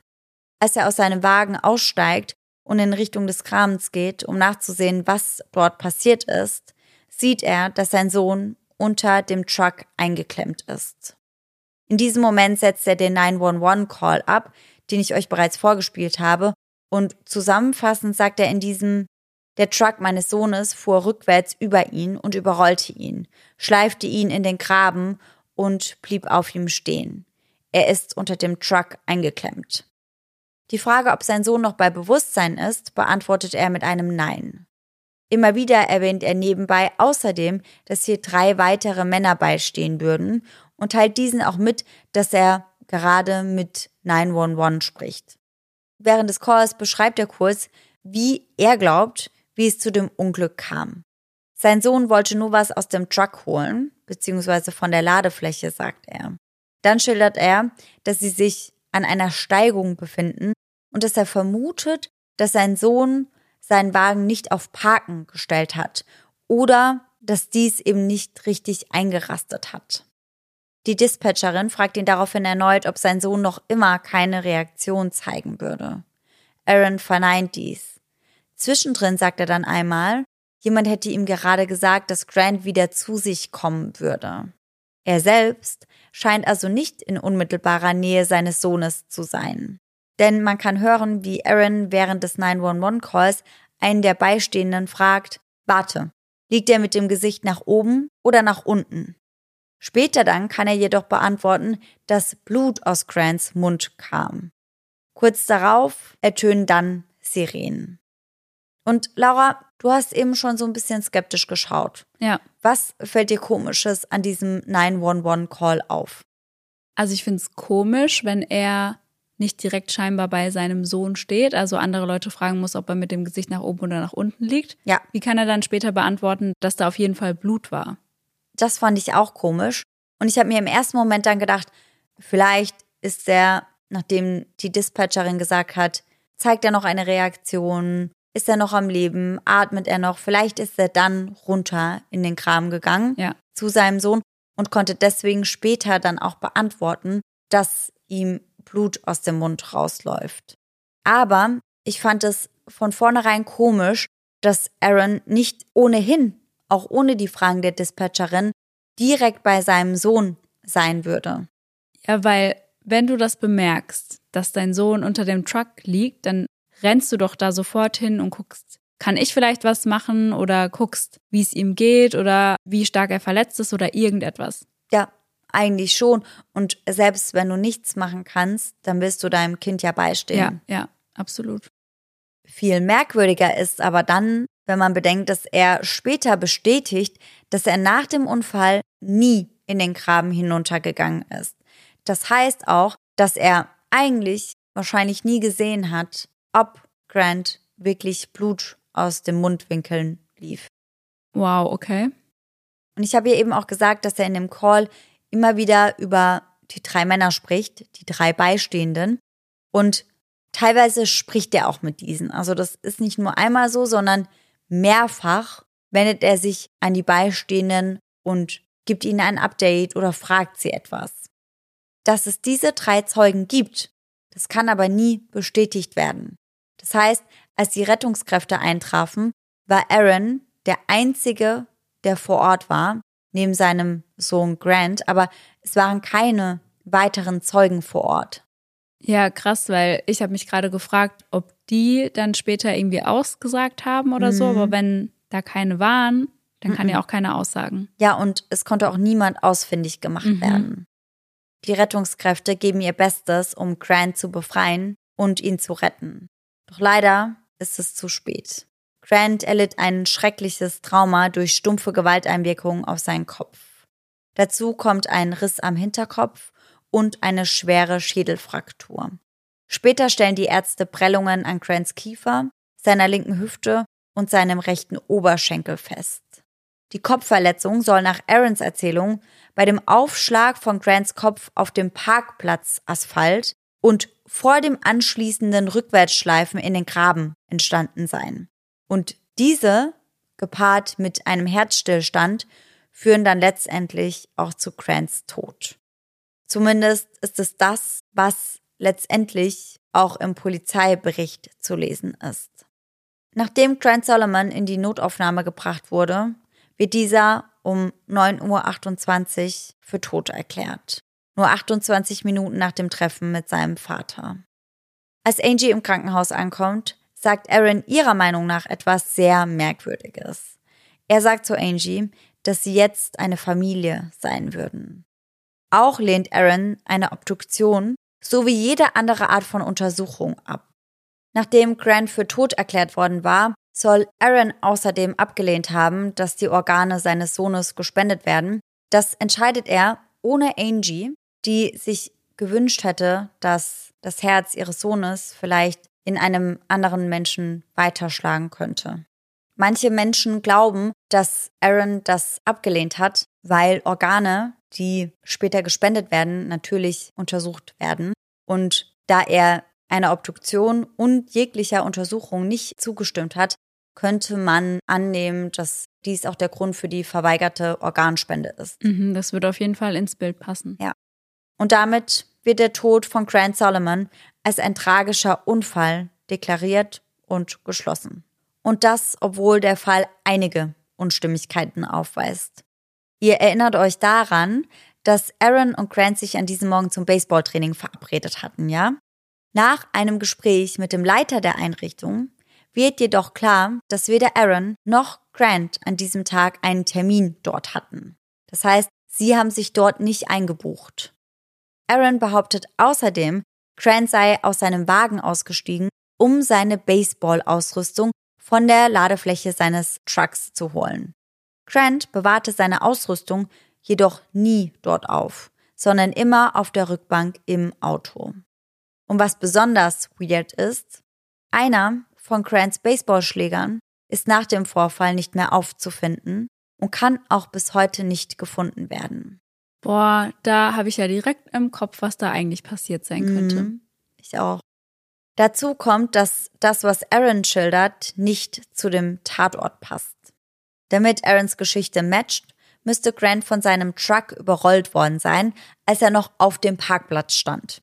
Ausgehend von der Stelle, an der Aaron sagte, dass Grants Auto geparkt war, waren es etwa 18 Meter von dieser Stelle bis zu der Stelle hin, an der der Truck im Graben landete. Das würde bedeuten, dass sich Grant seine fatale Kopfwunde beim Sturz auf dem Parkplatz zugezogen hat und dass er von dort aus dann eben mit der Kopfverletzung schon bis in den Graben geschleift wurde. 18 Meter. Okay. Was aber nicht dazu passt, ist, dass auf dem Parkplatz keinerlei Blut gefunden wurde. Dafür aber auf den Steinen im Graben Genau dort, wo die Leiche unter dem Truck dann zerdrückt wurde. Was meinetwegen auch noch Sinn ergeben kann. Also natürlich hat Grant auch noch danach an seiner Kopfwunde geblutet. Und ich kann nachvollziehen, dass sich dort noch Blut findet. Es ergibt für mich aber keinen Sinn, dass der Parkplatz komplett frei vom Blut ist. Nee, gar nicht. Oder? Mm -mm.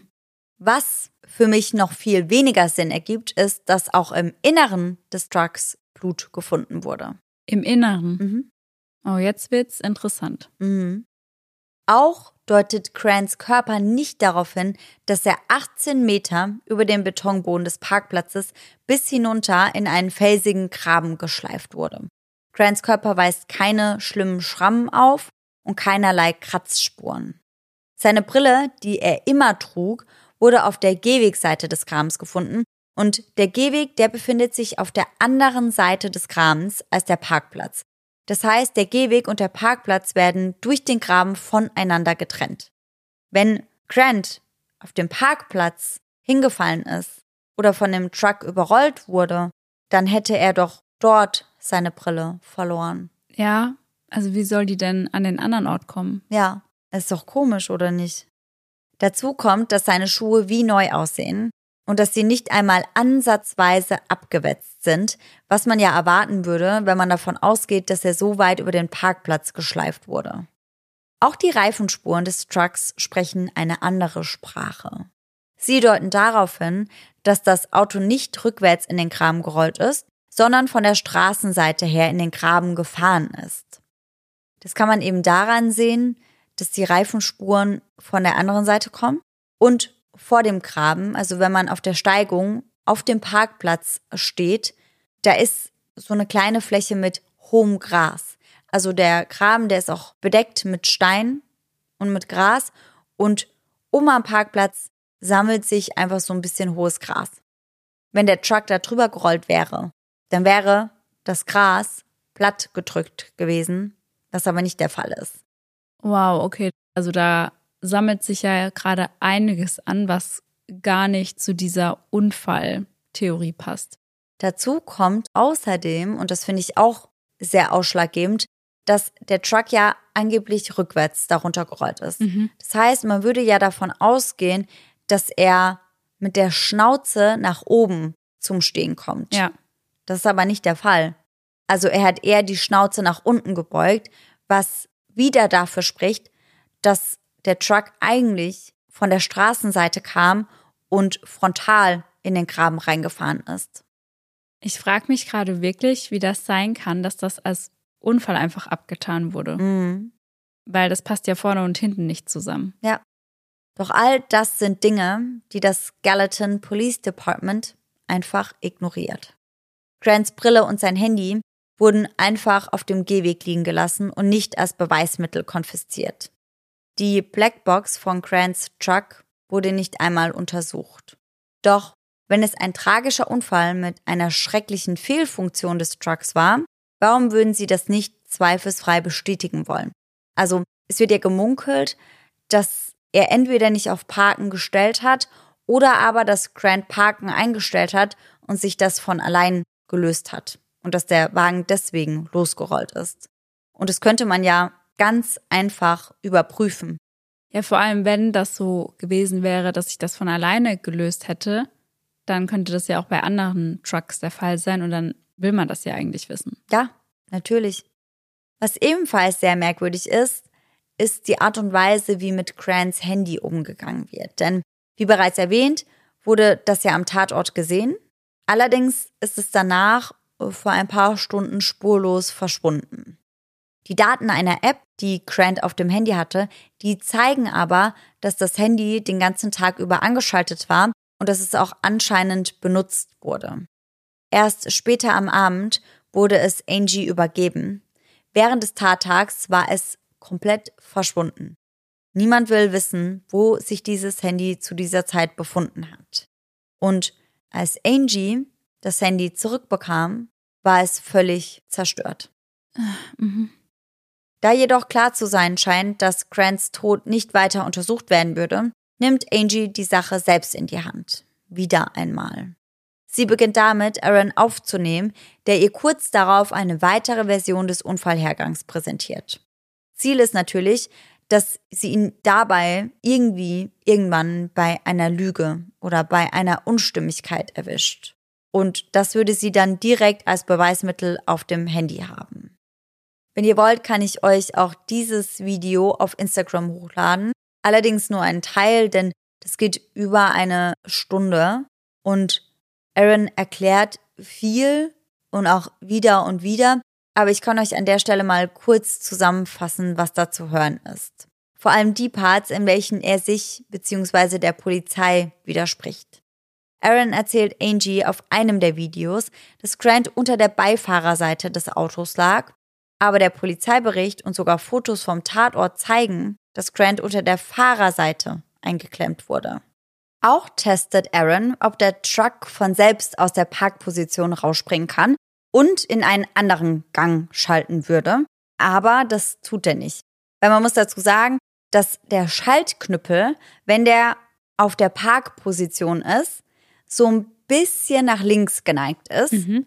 Damit er wieder in einen anderen Gang springen könnte von sich aus, müsste man den Knüppel aber erstmal wieder rüber nach rechts in die Mitte ziehen mhm. und dann nach unten. Verstehe. Das geht also eigentlich nicht. Und er probiert das dann ja auch bei dem Truck von Grant selbst.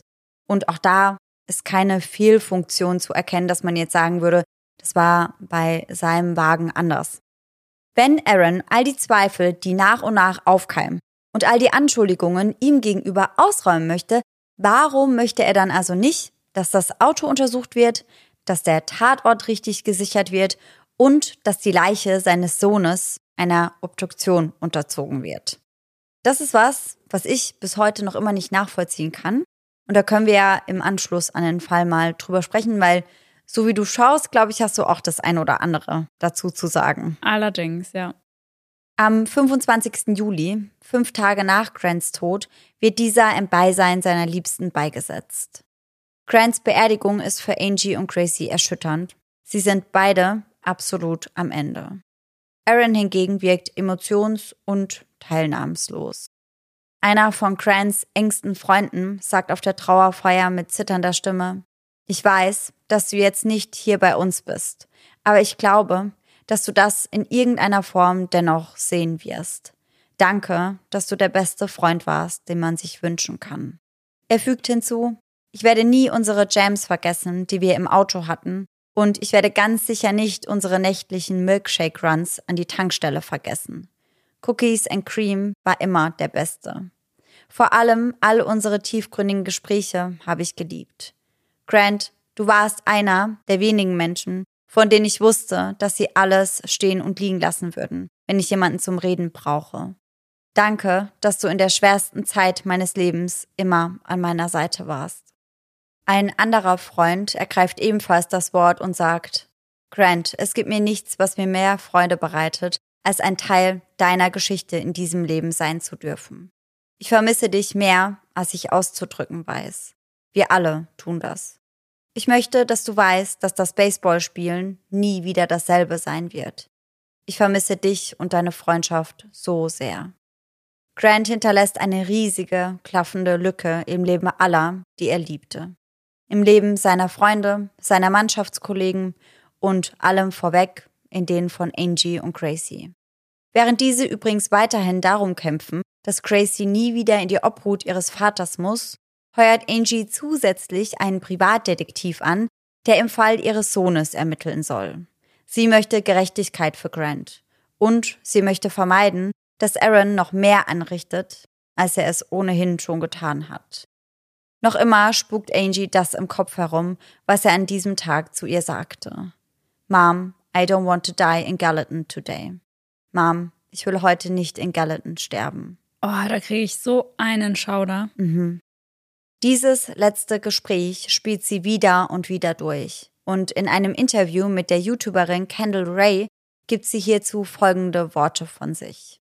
My experience losing Grant was still is the worst thing that ever happened.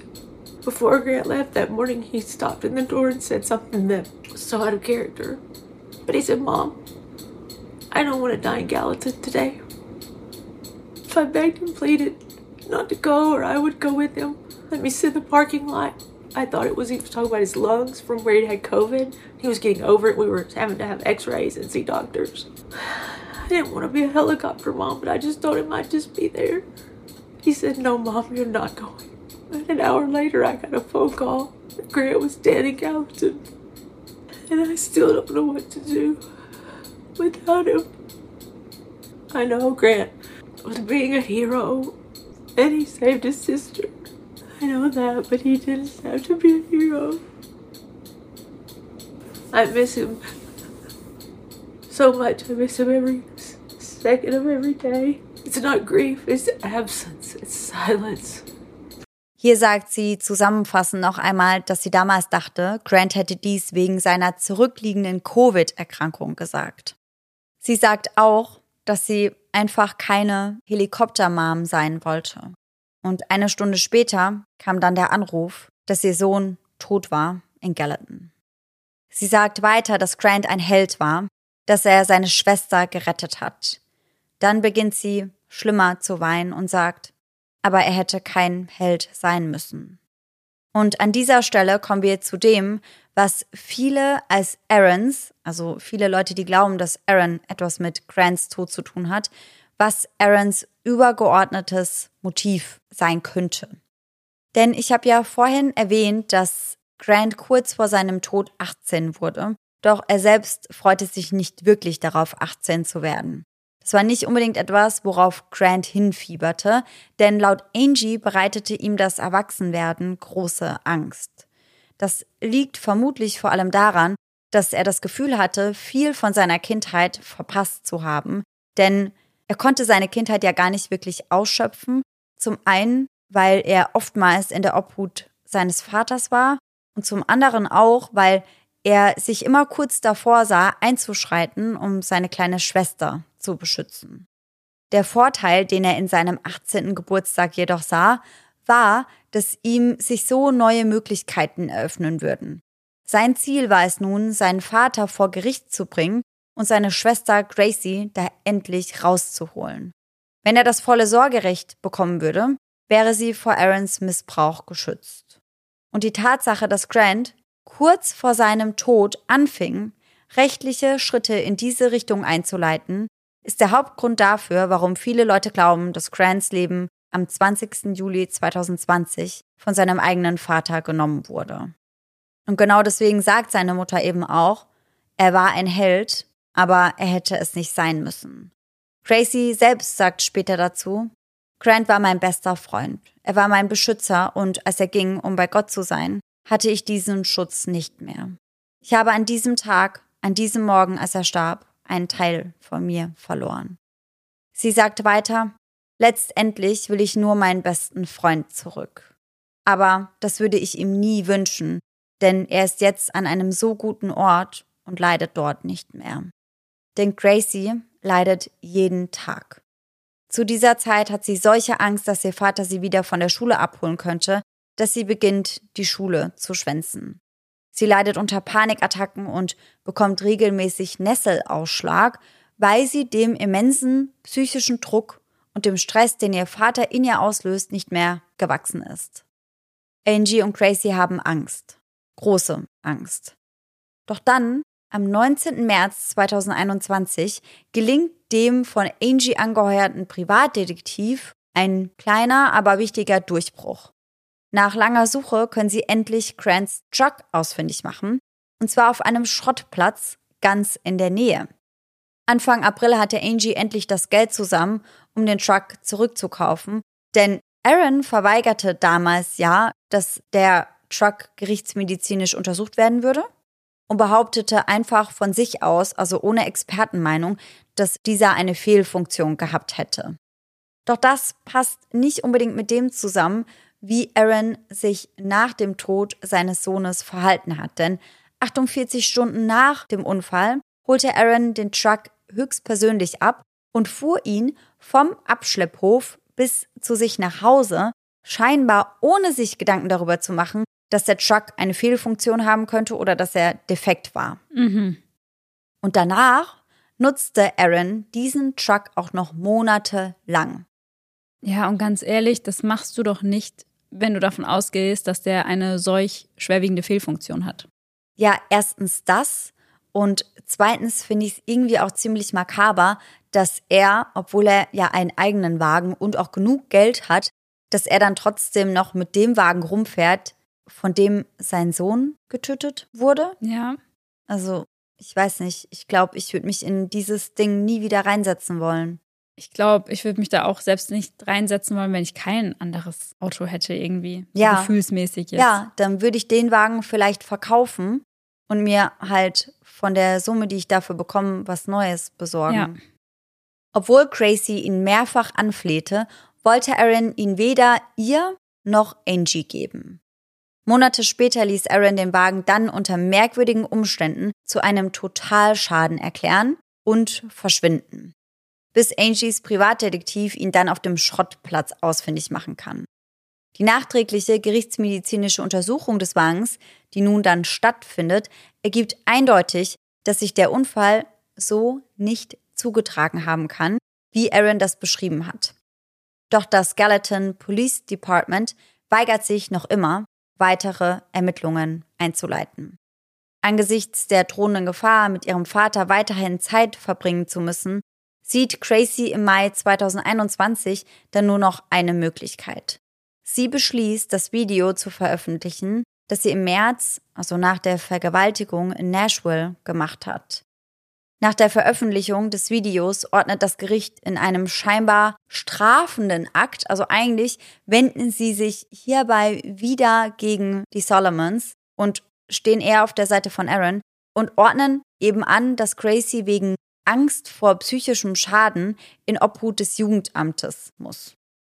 Und ich habe mehrfach, also in verschiedenen Artikeln, genau an dieser Stelle gelesen, dass eine solche Entscheidung beispiellos ist. Also, dass es sowas in diesem Ausmaß eigentlich noch nie gegeben hat. Krass. Alles, was Gracie will, ist bei ihrer Mutter zu leben, vor ihrem missbrauchenden Vater sicher zu sein und Gerechtigkeit für ihren Bruder Grant Solomon. Und genau darum kämpft sie auch heute noch an der Seite ihrer Mutter Angie. Also ich muss sagen, ich hatte schon lange bei einer Folge nicht mehr so viel Wut im Bauch, weil es mich so ärgert schon mal prinzipiell, was da passiert ist, also was Aaron seinen Kindern angetan hat und dass dann keinem geholfen wird, also dass die Mutter nach Hilfe bittet, die Kinder nach Hilfe bitten und keiner irgendwie einschreitet, sondern er sogar noch in Schutz genommen wird. Ja, das fand ich halt auch so schlimm. Also nicht mal, dass nur nicht geholfen wurde, sondern dass, wenn geholfen wurde, dann immer zugunsten von Aaron. Ja.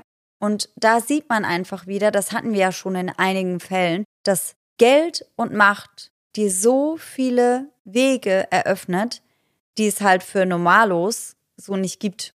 Und es wäre auch richtig so, wenn es so etwas für niemanden geben würde. Ja, dass er da weiter seine Tochter missbrauchen kann.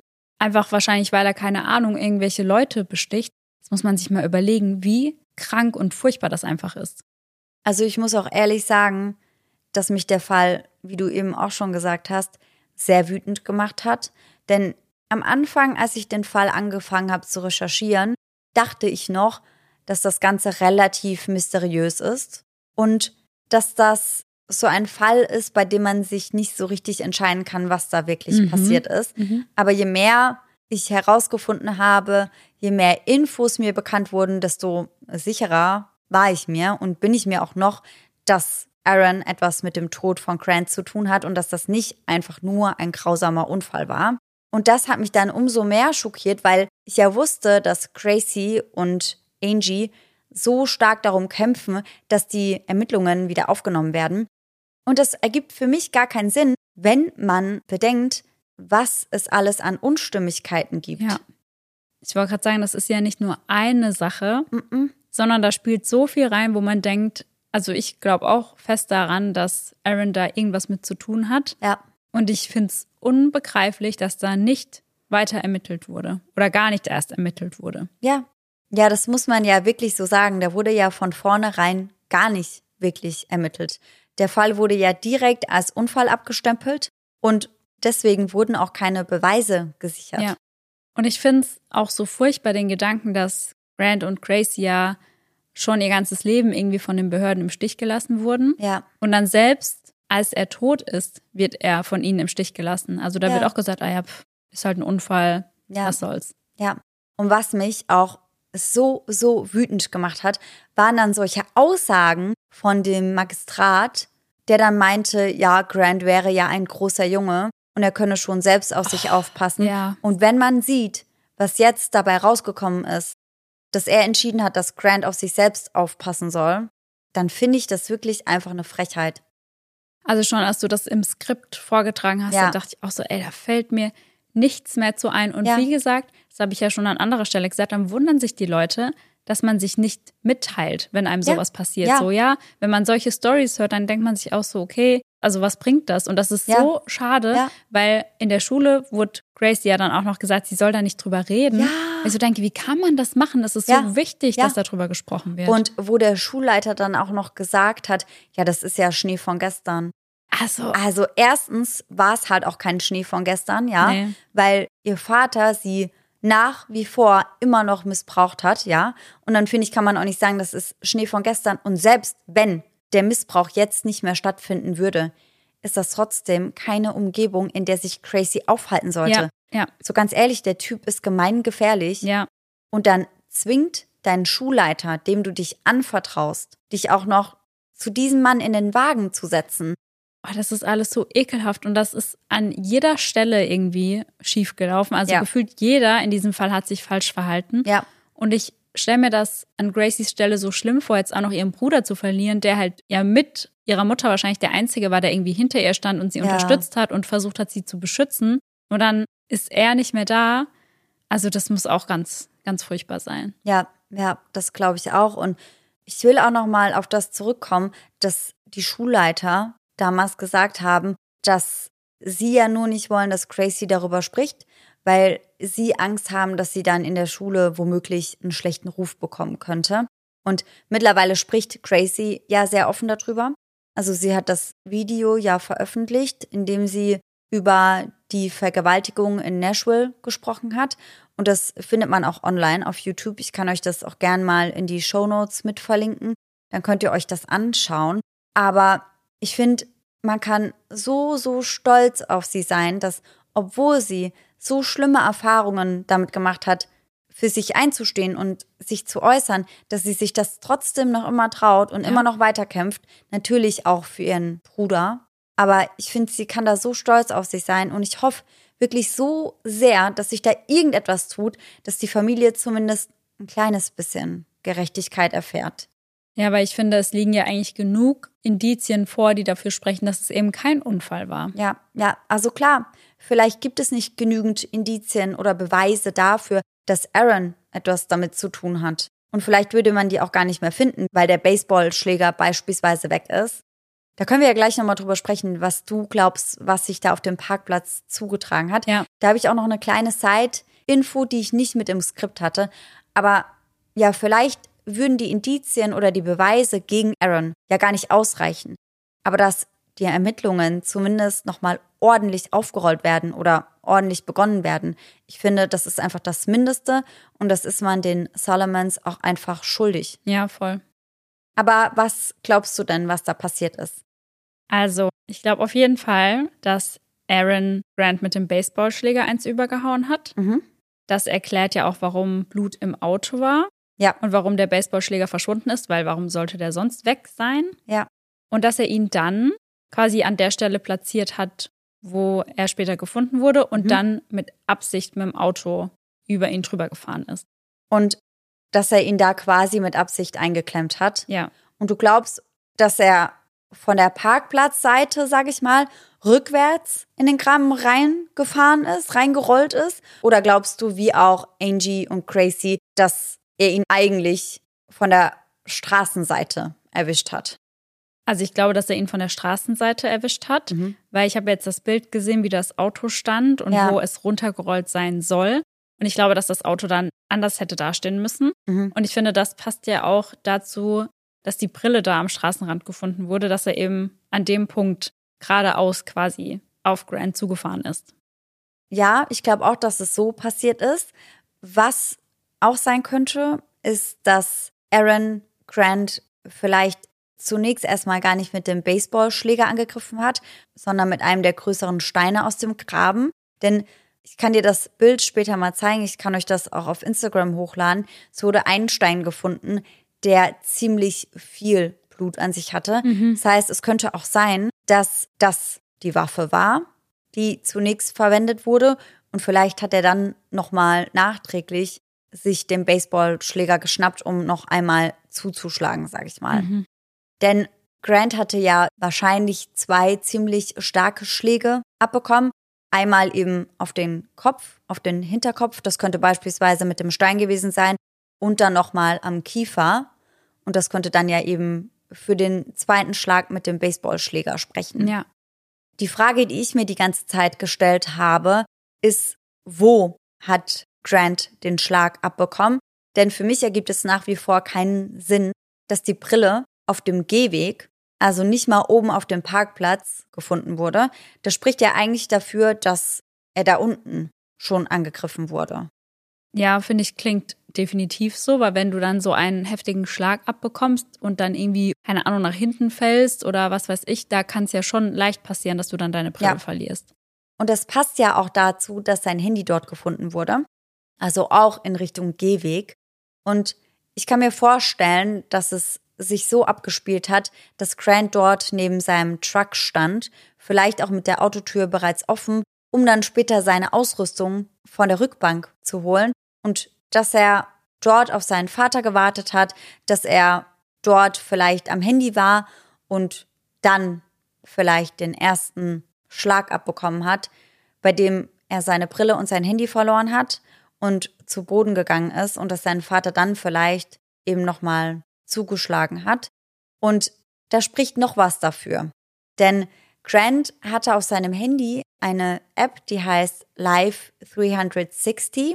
Und das ist so eine App, die so ein bisschen deine Werte checkt und wie viele Schritte du gehst und die auch deine Location pinkt. Mhm. Ich habe das nicht mit in das Skript reingenommen, weil man eben nicht weiß, wie akkurat das ist. Also man kann eben nicht genau sagen, wie zuverlässig die Location-Ortung der App ist. Aber laut der App hat Grant sich niemals oben auf dem Parkplatz befunden, sondern immer nur unten. Aha.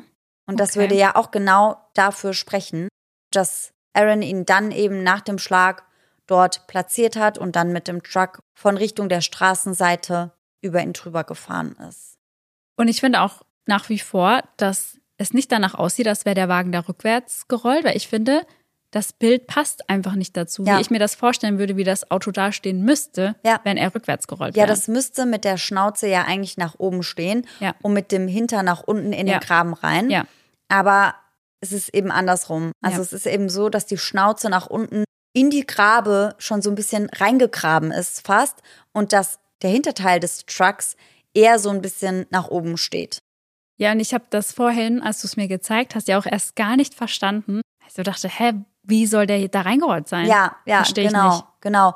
Und da passen die Daten der Live 360 App und ja auch das, was wir da irgendwie so beobachtet haben, zusammen, dass es eigentlich keinen Sinn ergibt, dass Grant oben stand und von oben mit dem Truck nach unten in den Graben geschleift wurde, sondern dass wahrscheinlich Grant und wahrscheinlich auch der Truck niemals oben auf diesem Parkplatz waren. Ja. Die Polizei hatte das ja vermutet, weil die hintere Stoßstange des Trucks so ein bisschen eingedrückt war. Und sie haben gesagt, dass das eben ein Anzeichen dafür wäre, dass der Truck eben doch rückwärts in die Grube reingefahren ist. Aber Toyota selbst hat sich dazu dann auch geäußert und hat angegeben, dass die Stoßstangen von dem Tacoma eben so konstruiert sind, dass sie schon bei sehr, sehr geringem Druck einknicken. Das heißt, das, was die Polizei von Gallatin als Beweis dafür gesehen hat, dass der Truck rückwärts da reingerollt ist, das ist in Wahrheit gar kein Beweis, weil selbst der Hersteller des Wagens sagt, das muss nicht unbedingt daher kommen. Dazu kommt, dass der Truck ja später auch mit einem Wagenheber angehoben werden musste, damit sie Grant befreien können.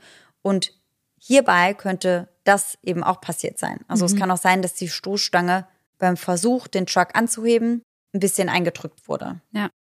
Alles in allem muss ich sagen, dass für mich persönlich, meiner Meinung nach, mehr Indizien in Richtung Fremdverschulden deuten als in Richtung Unfall.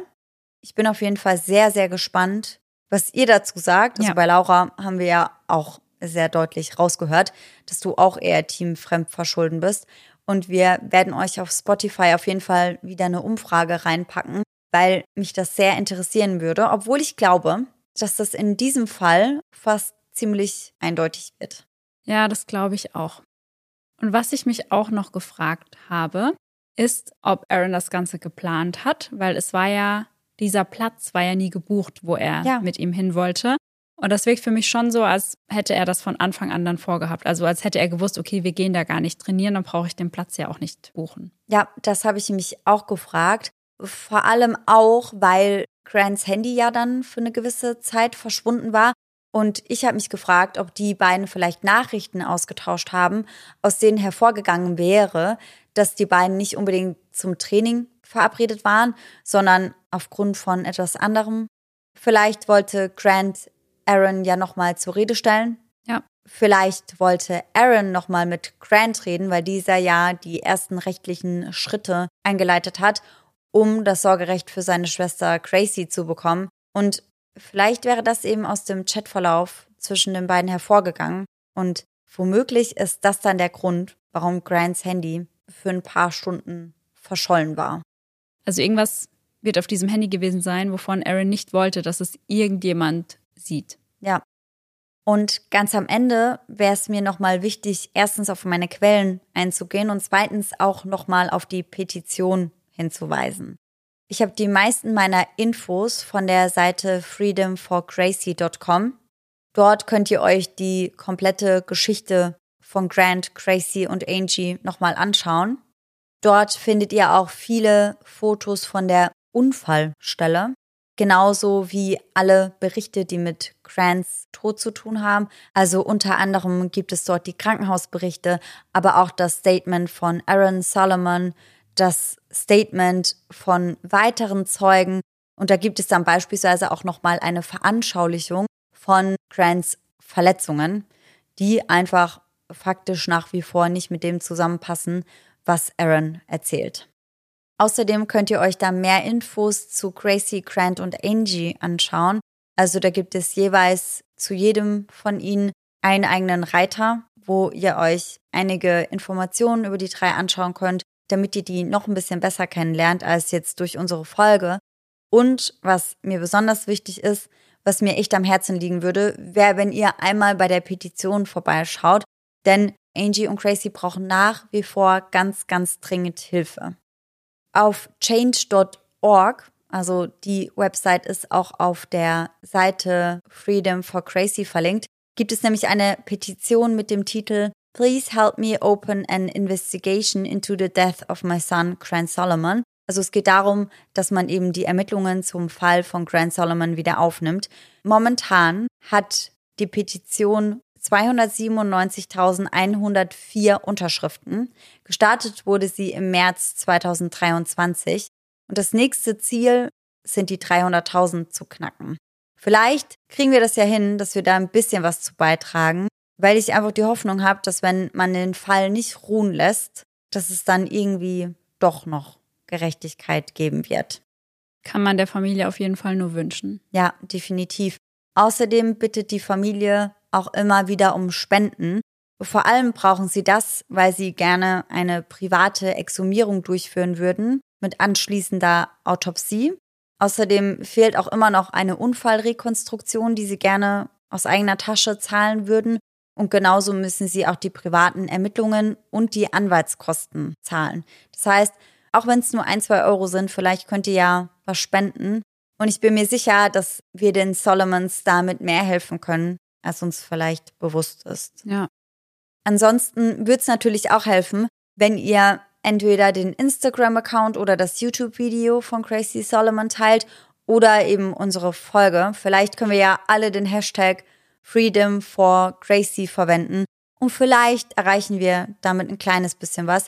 Weil ich muss ehrlich sagen, das ist einer der Fälle, bei denen es mir richtig schwer fällt, da gar nichts zu machen, weil ich das so eine unglaubliche Ungerechtigkeit finde, dass ich da wirklich immer noch wütend bin. Ja, vor allem, weil halt das ganze Leben irgendwie von so vielen, ja, von so vielem unfairen Verhalten einfach geprägt ja. war. Und dann, dass nicht mal jetzt irgendwie was dafür gemacht wird, dass ja. da rausgefunden wird, was da eigentlich wirklich passiert ist. Ja, voll. Dass sie einfach wirklich von allen Menschen, von denen sie Hilfe erwartet haben, im Stich gelassen wurden. Ja. Das macht mich so wütend. Ja. Und deswegen habe ich dann auch sofort, als ich die Petition gesehen habe, unterschrieben, weil ich ja. dachte, wir lassen Gracie und Angie nicht im Stich. Es ist natürlich furchtbar, dass es mit Grant überhaupt so weit gekommen ist, aber vielleicht bekommen wir ja trotzdem irgendwann noch ein bisschen Gerechtigkeit für ihn. Und falls das so ist, dann werden wir euch auf jeden Fall auf dem Laufenden halten. Ich habe mir die Benachrichtigungen für die Petition angemacht. Das heißt, sobald es da ein Update gibt, bekomme ich eine Mail und dann werde ich das auf jeden Fall mit euch teilen. Ja, und ich finde, wir sind ja einige Hörer und Hörerinnen. Ja, voll. Also ich kann mir schon vorstellen, dass das nochmal einen großen Batzen an Unterschriften geben kann. Ja, das hoffe ich. Ja. Ja, ist auf jeden Fall ein Fall, der sehr, sehr, sehr schwer wiegt, finde ich. Ja, der auch sehr nachhängt. Ja, total. Und in der letzten Folge hatten wir keinen Gänsehaut-to-go-Moment, obwohl wir den da wahrscheinlich auch gut hätten gebrauchen können. Aber ich glaube, heute, wahrscheinlich auch stellvertretend für die Folge davor, können wir umso mehr eingebrauchen. Und Laura hat eben schon gesagt in der Aufnahmepause, oh mein Gott, ich habe einen, der ist richtig creepy. Ja. Und dann bin ich mal gespannt, was du uns da mitgebracht hast und ob ich gleich Gänsehaut am ganzen Körper bekomme. Ich glaube, ja.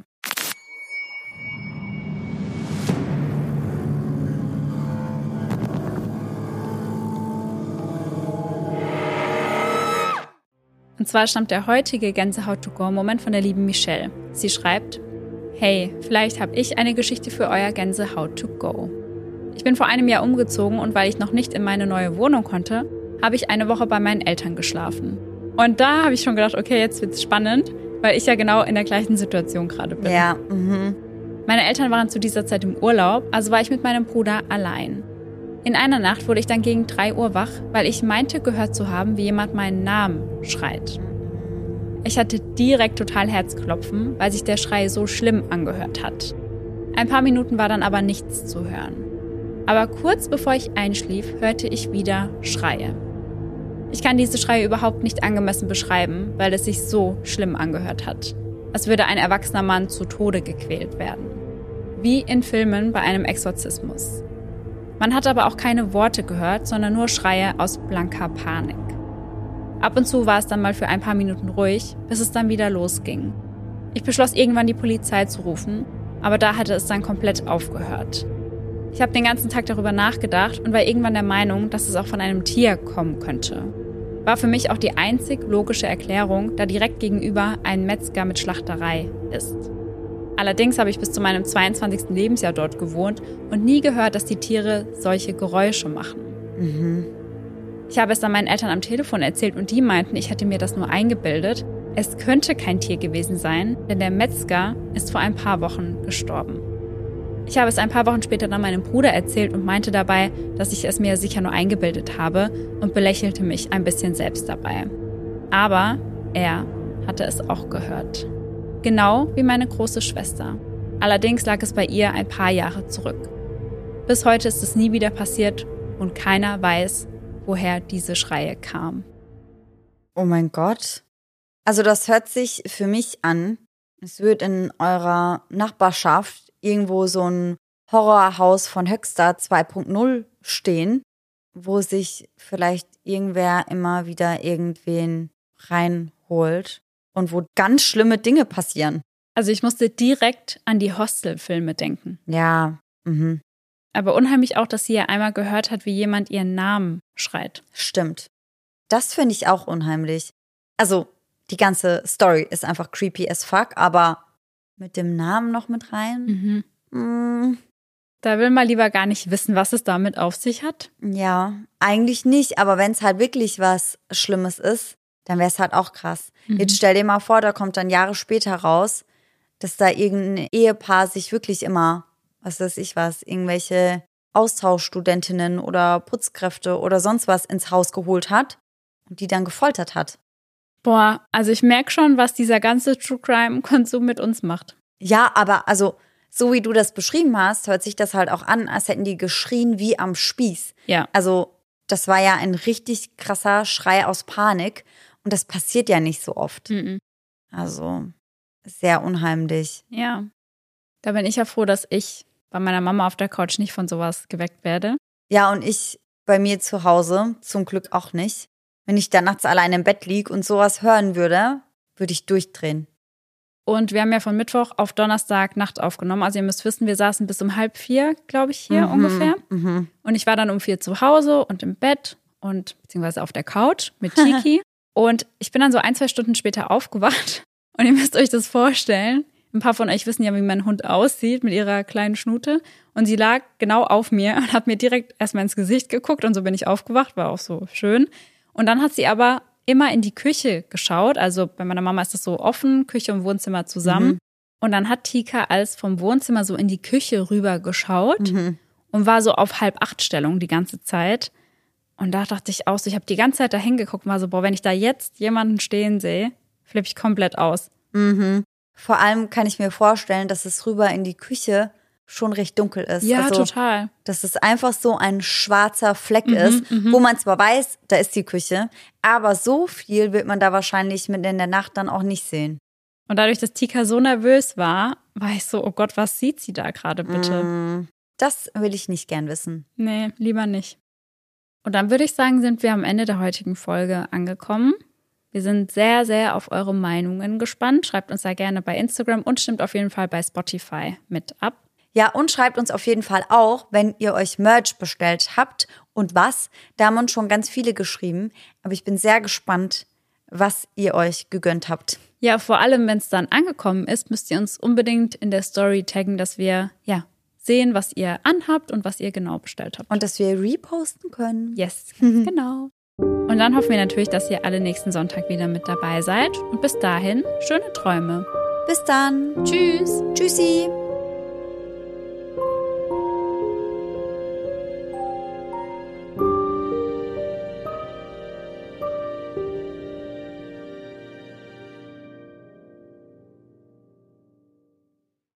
Reck.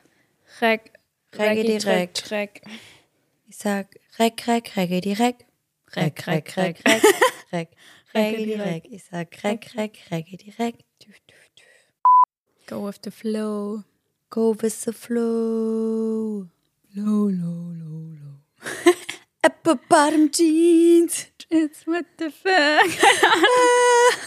And the whole club was looking that it hurt. She hit the floor. She hit the floor. Nein. Ich glaube, die singen das zweimal. That's when you know. Low, low, low, low.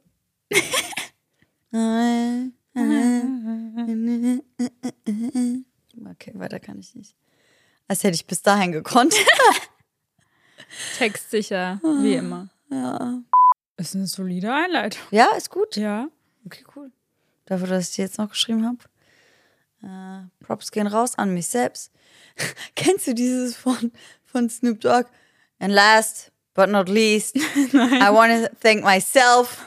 I want to thank myself for putting in all the hard work. I want to thank myself for always believing in me. Kennst du das nicht? Nein, das ist ja. Oh, lieb ich das den ist Vibe. so geil. Da der einzige bekannte Zeuge sein Vater Aaron Solomon mm, ist. Das kann man schneiden. Kriegst du das hin? Dann mach ich kurz mein Bein runter. Dann, wenn es so ist. Das ist so hart für mein Bein. Geh runter. Ruh dich aus. Ruh dich aus. Komm, geh runter. Nimm dich ein bisschen raus. Okay, aber bevor wir jetzt weitermachen, weil wir nehmen die Folge in zwei Etappen auf, muss ich noch was erzählen, was ich gerne in die Outtakes packen will.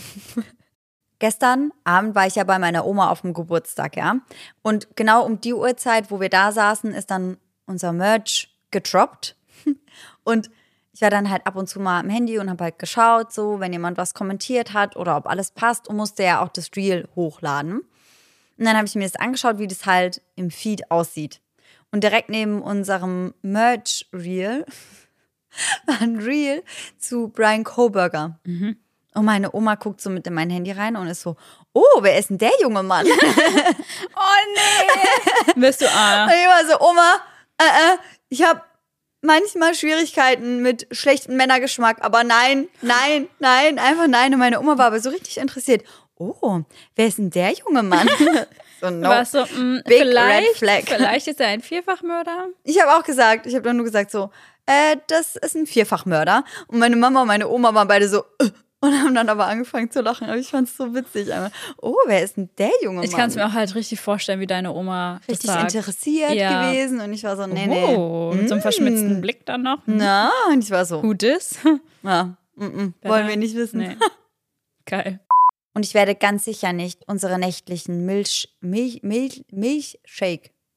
My milkshake brings all the boys. Yeah, and then it's Better than yours. Damn right. It's, better, than, yours. I can teach you, but I have to charge.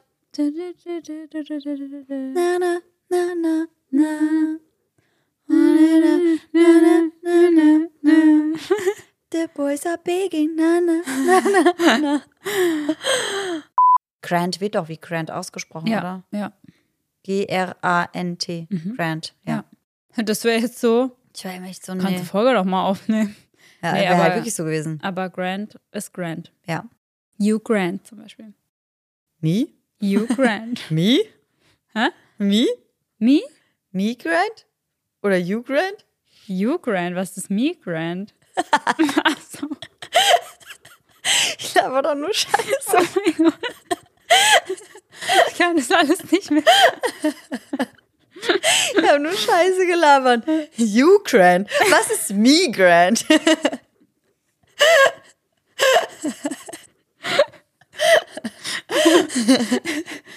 Manchmal. Ah, ja, Sarah. Naja, das war auch ein äußerst schlechter Witz einfach, muss man dazu sagen.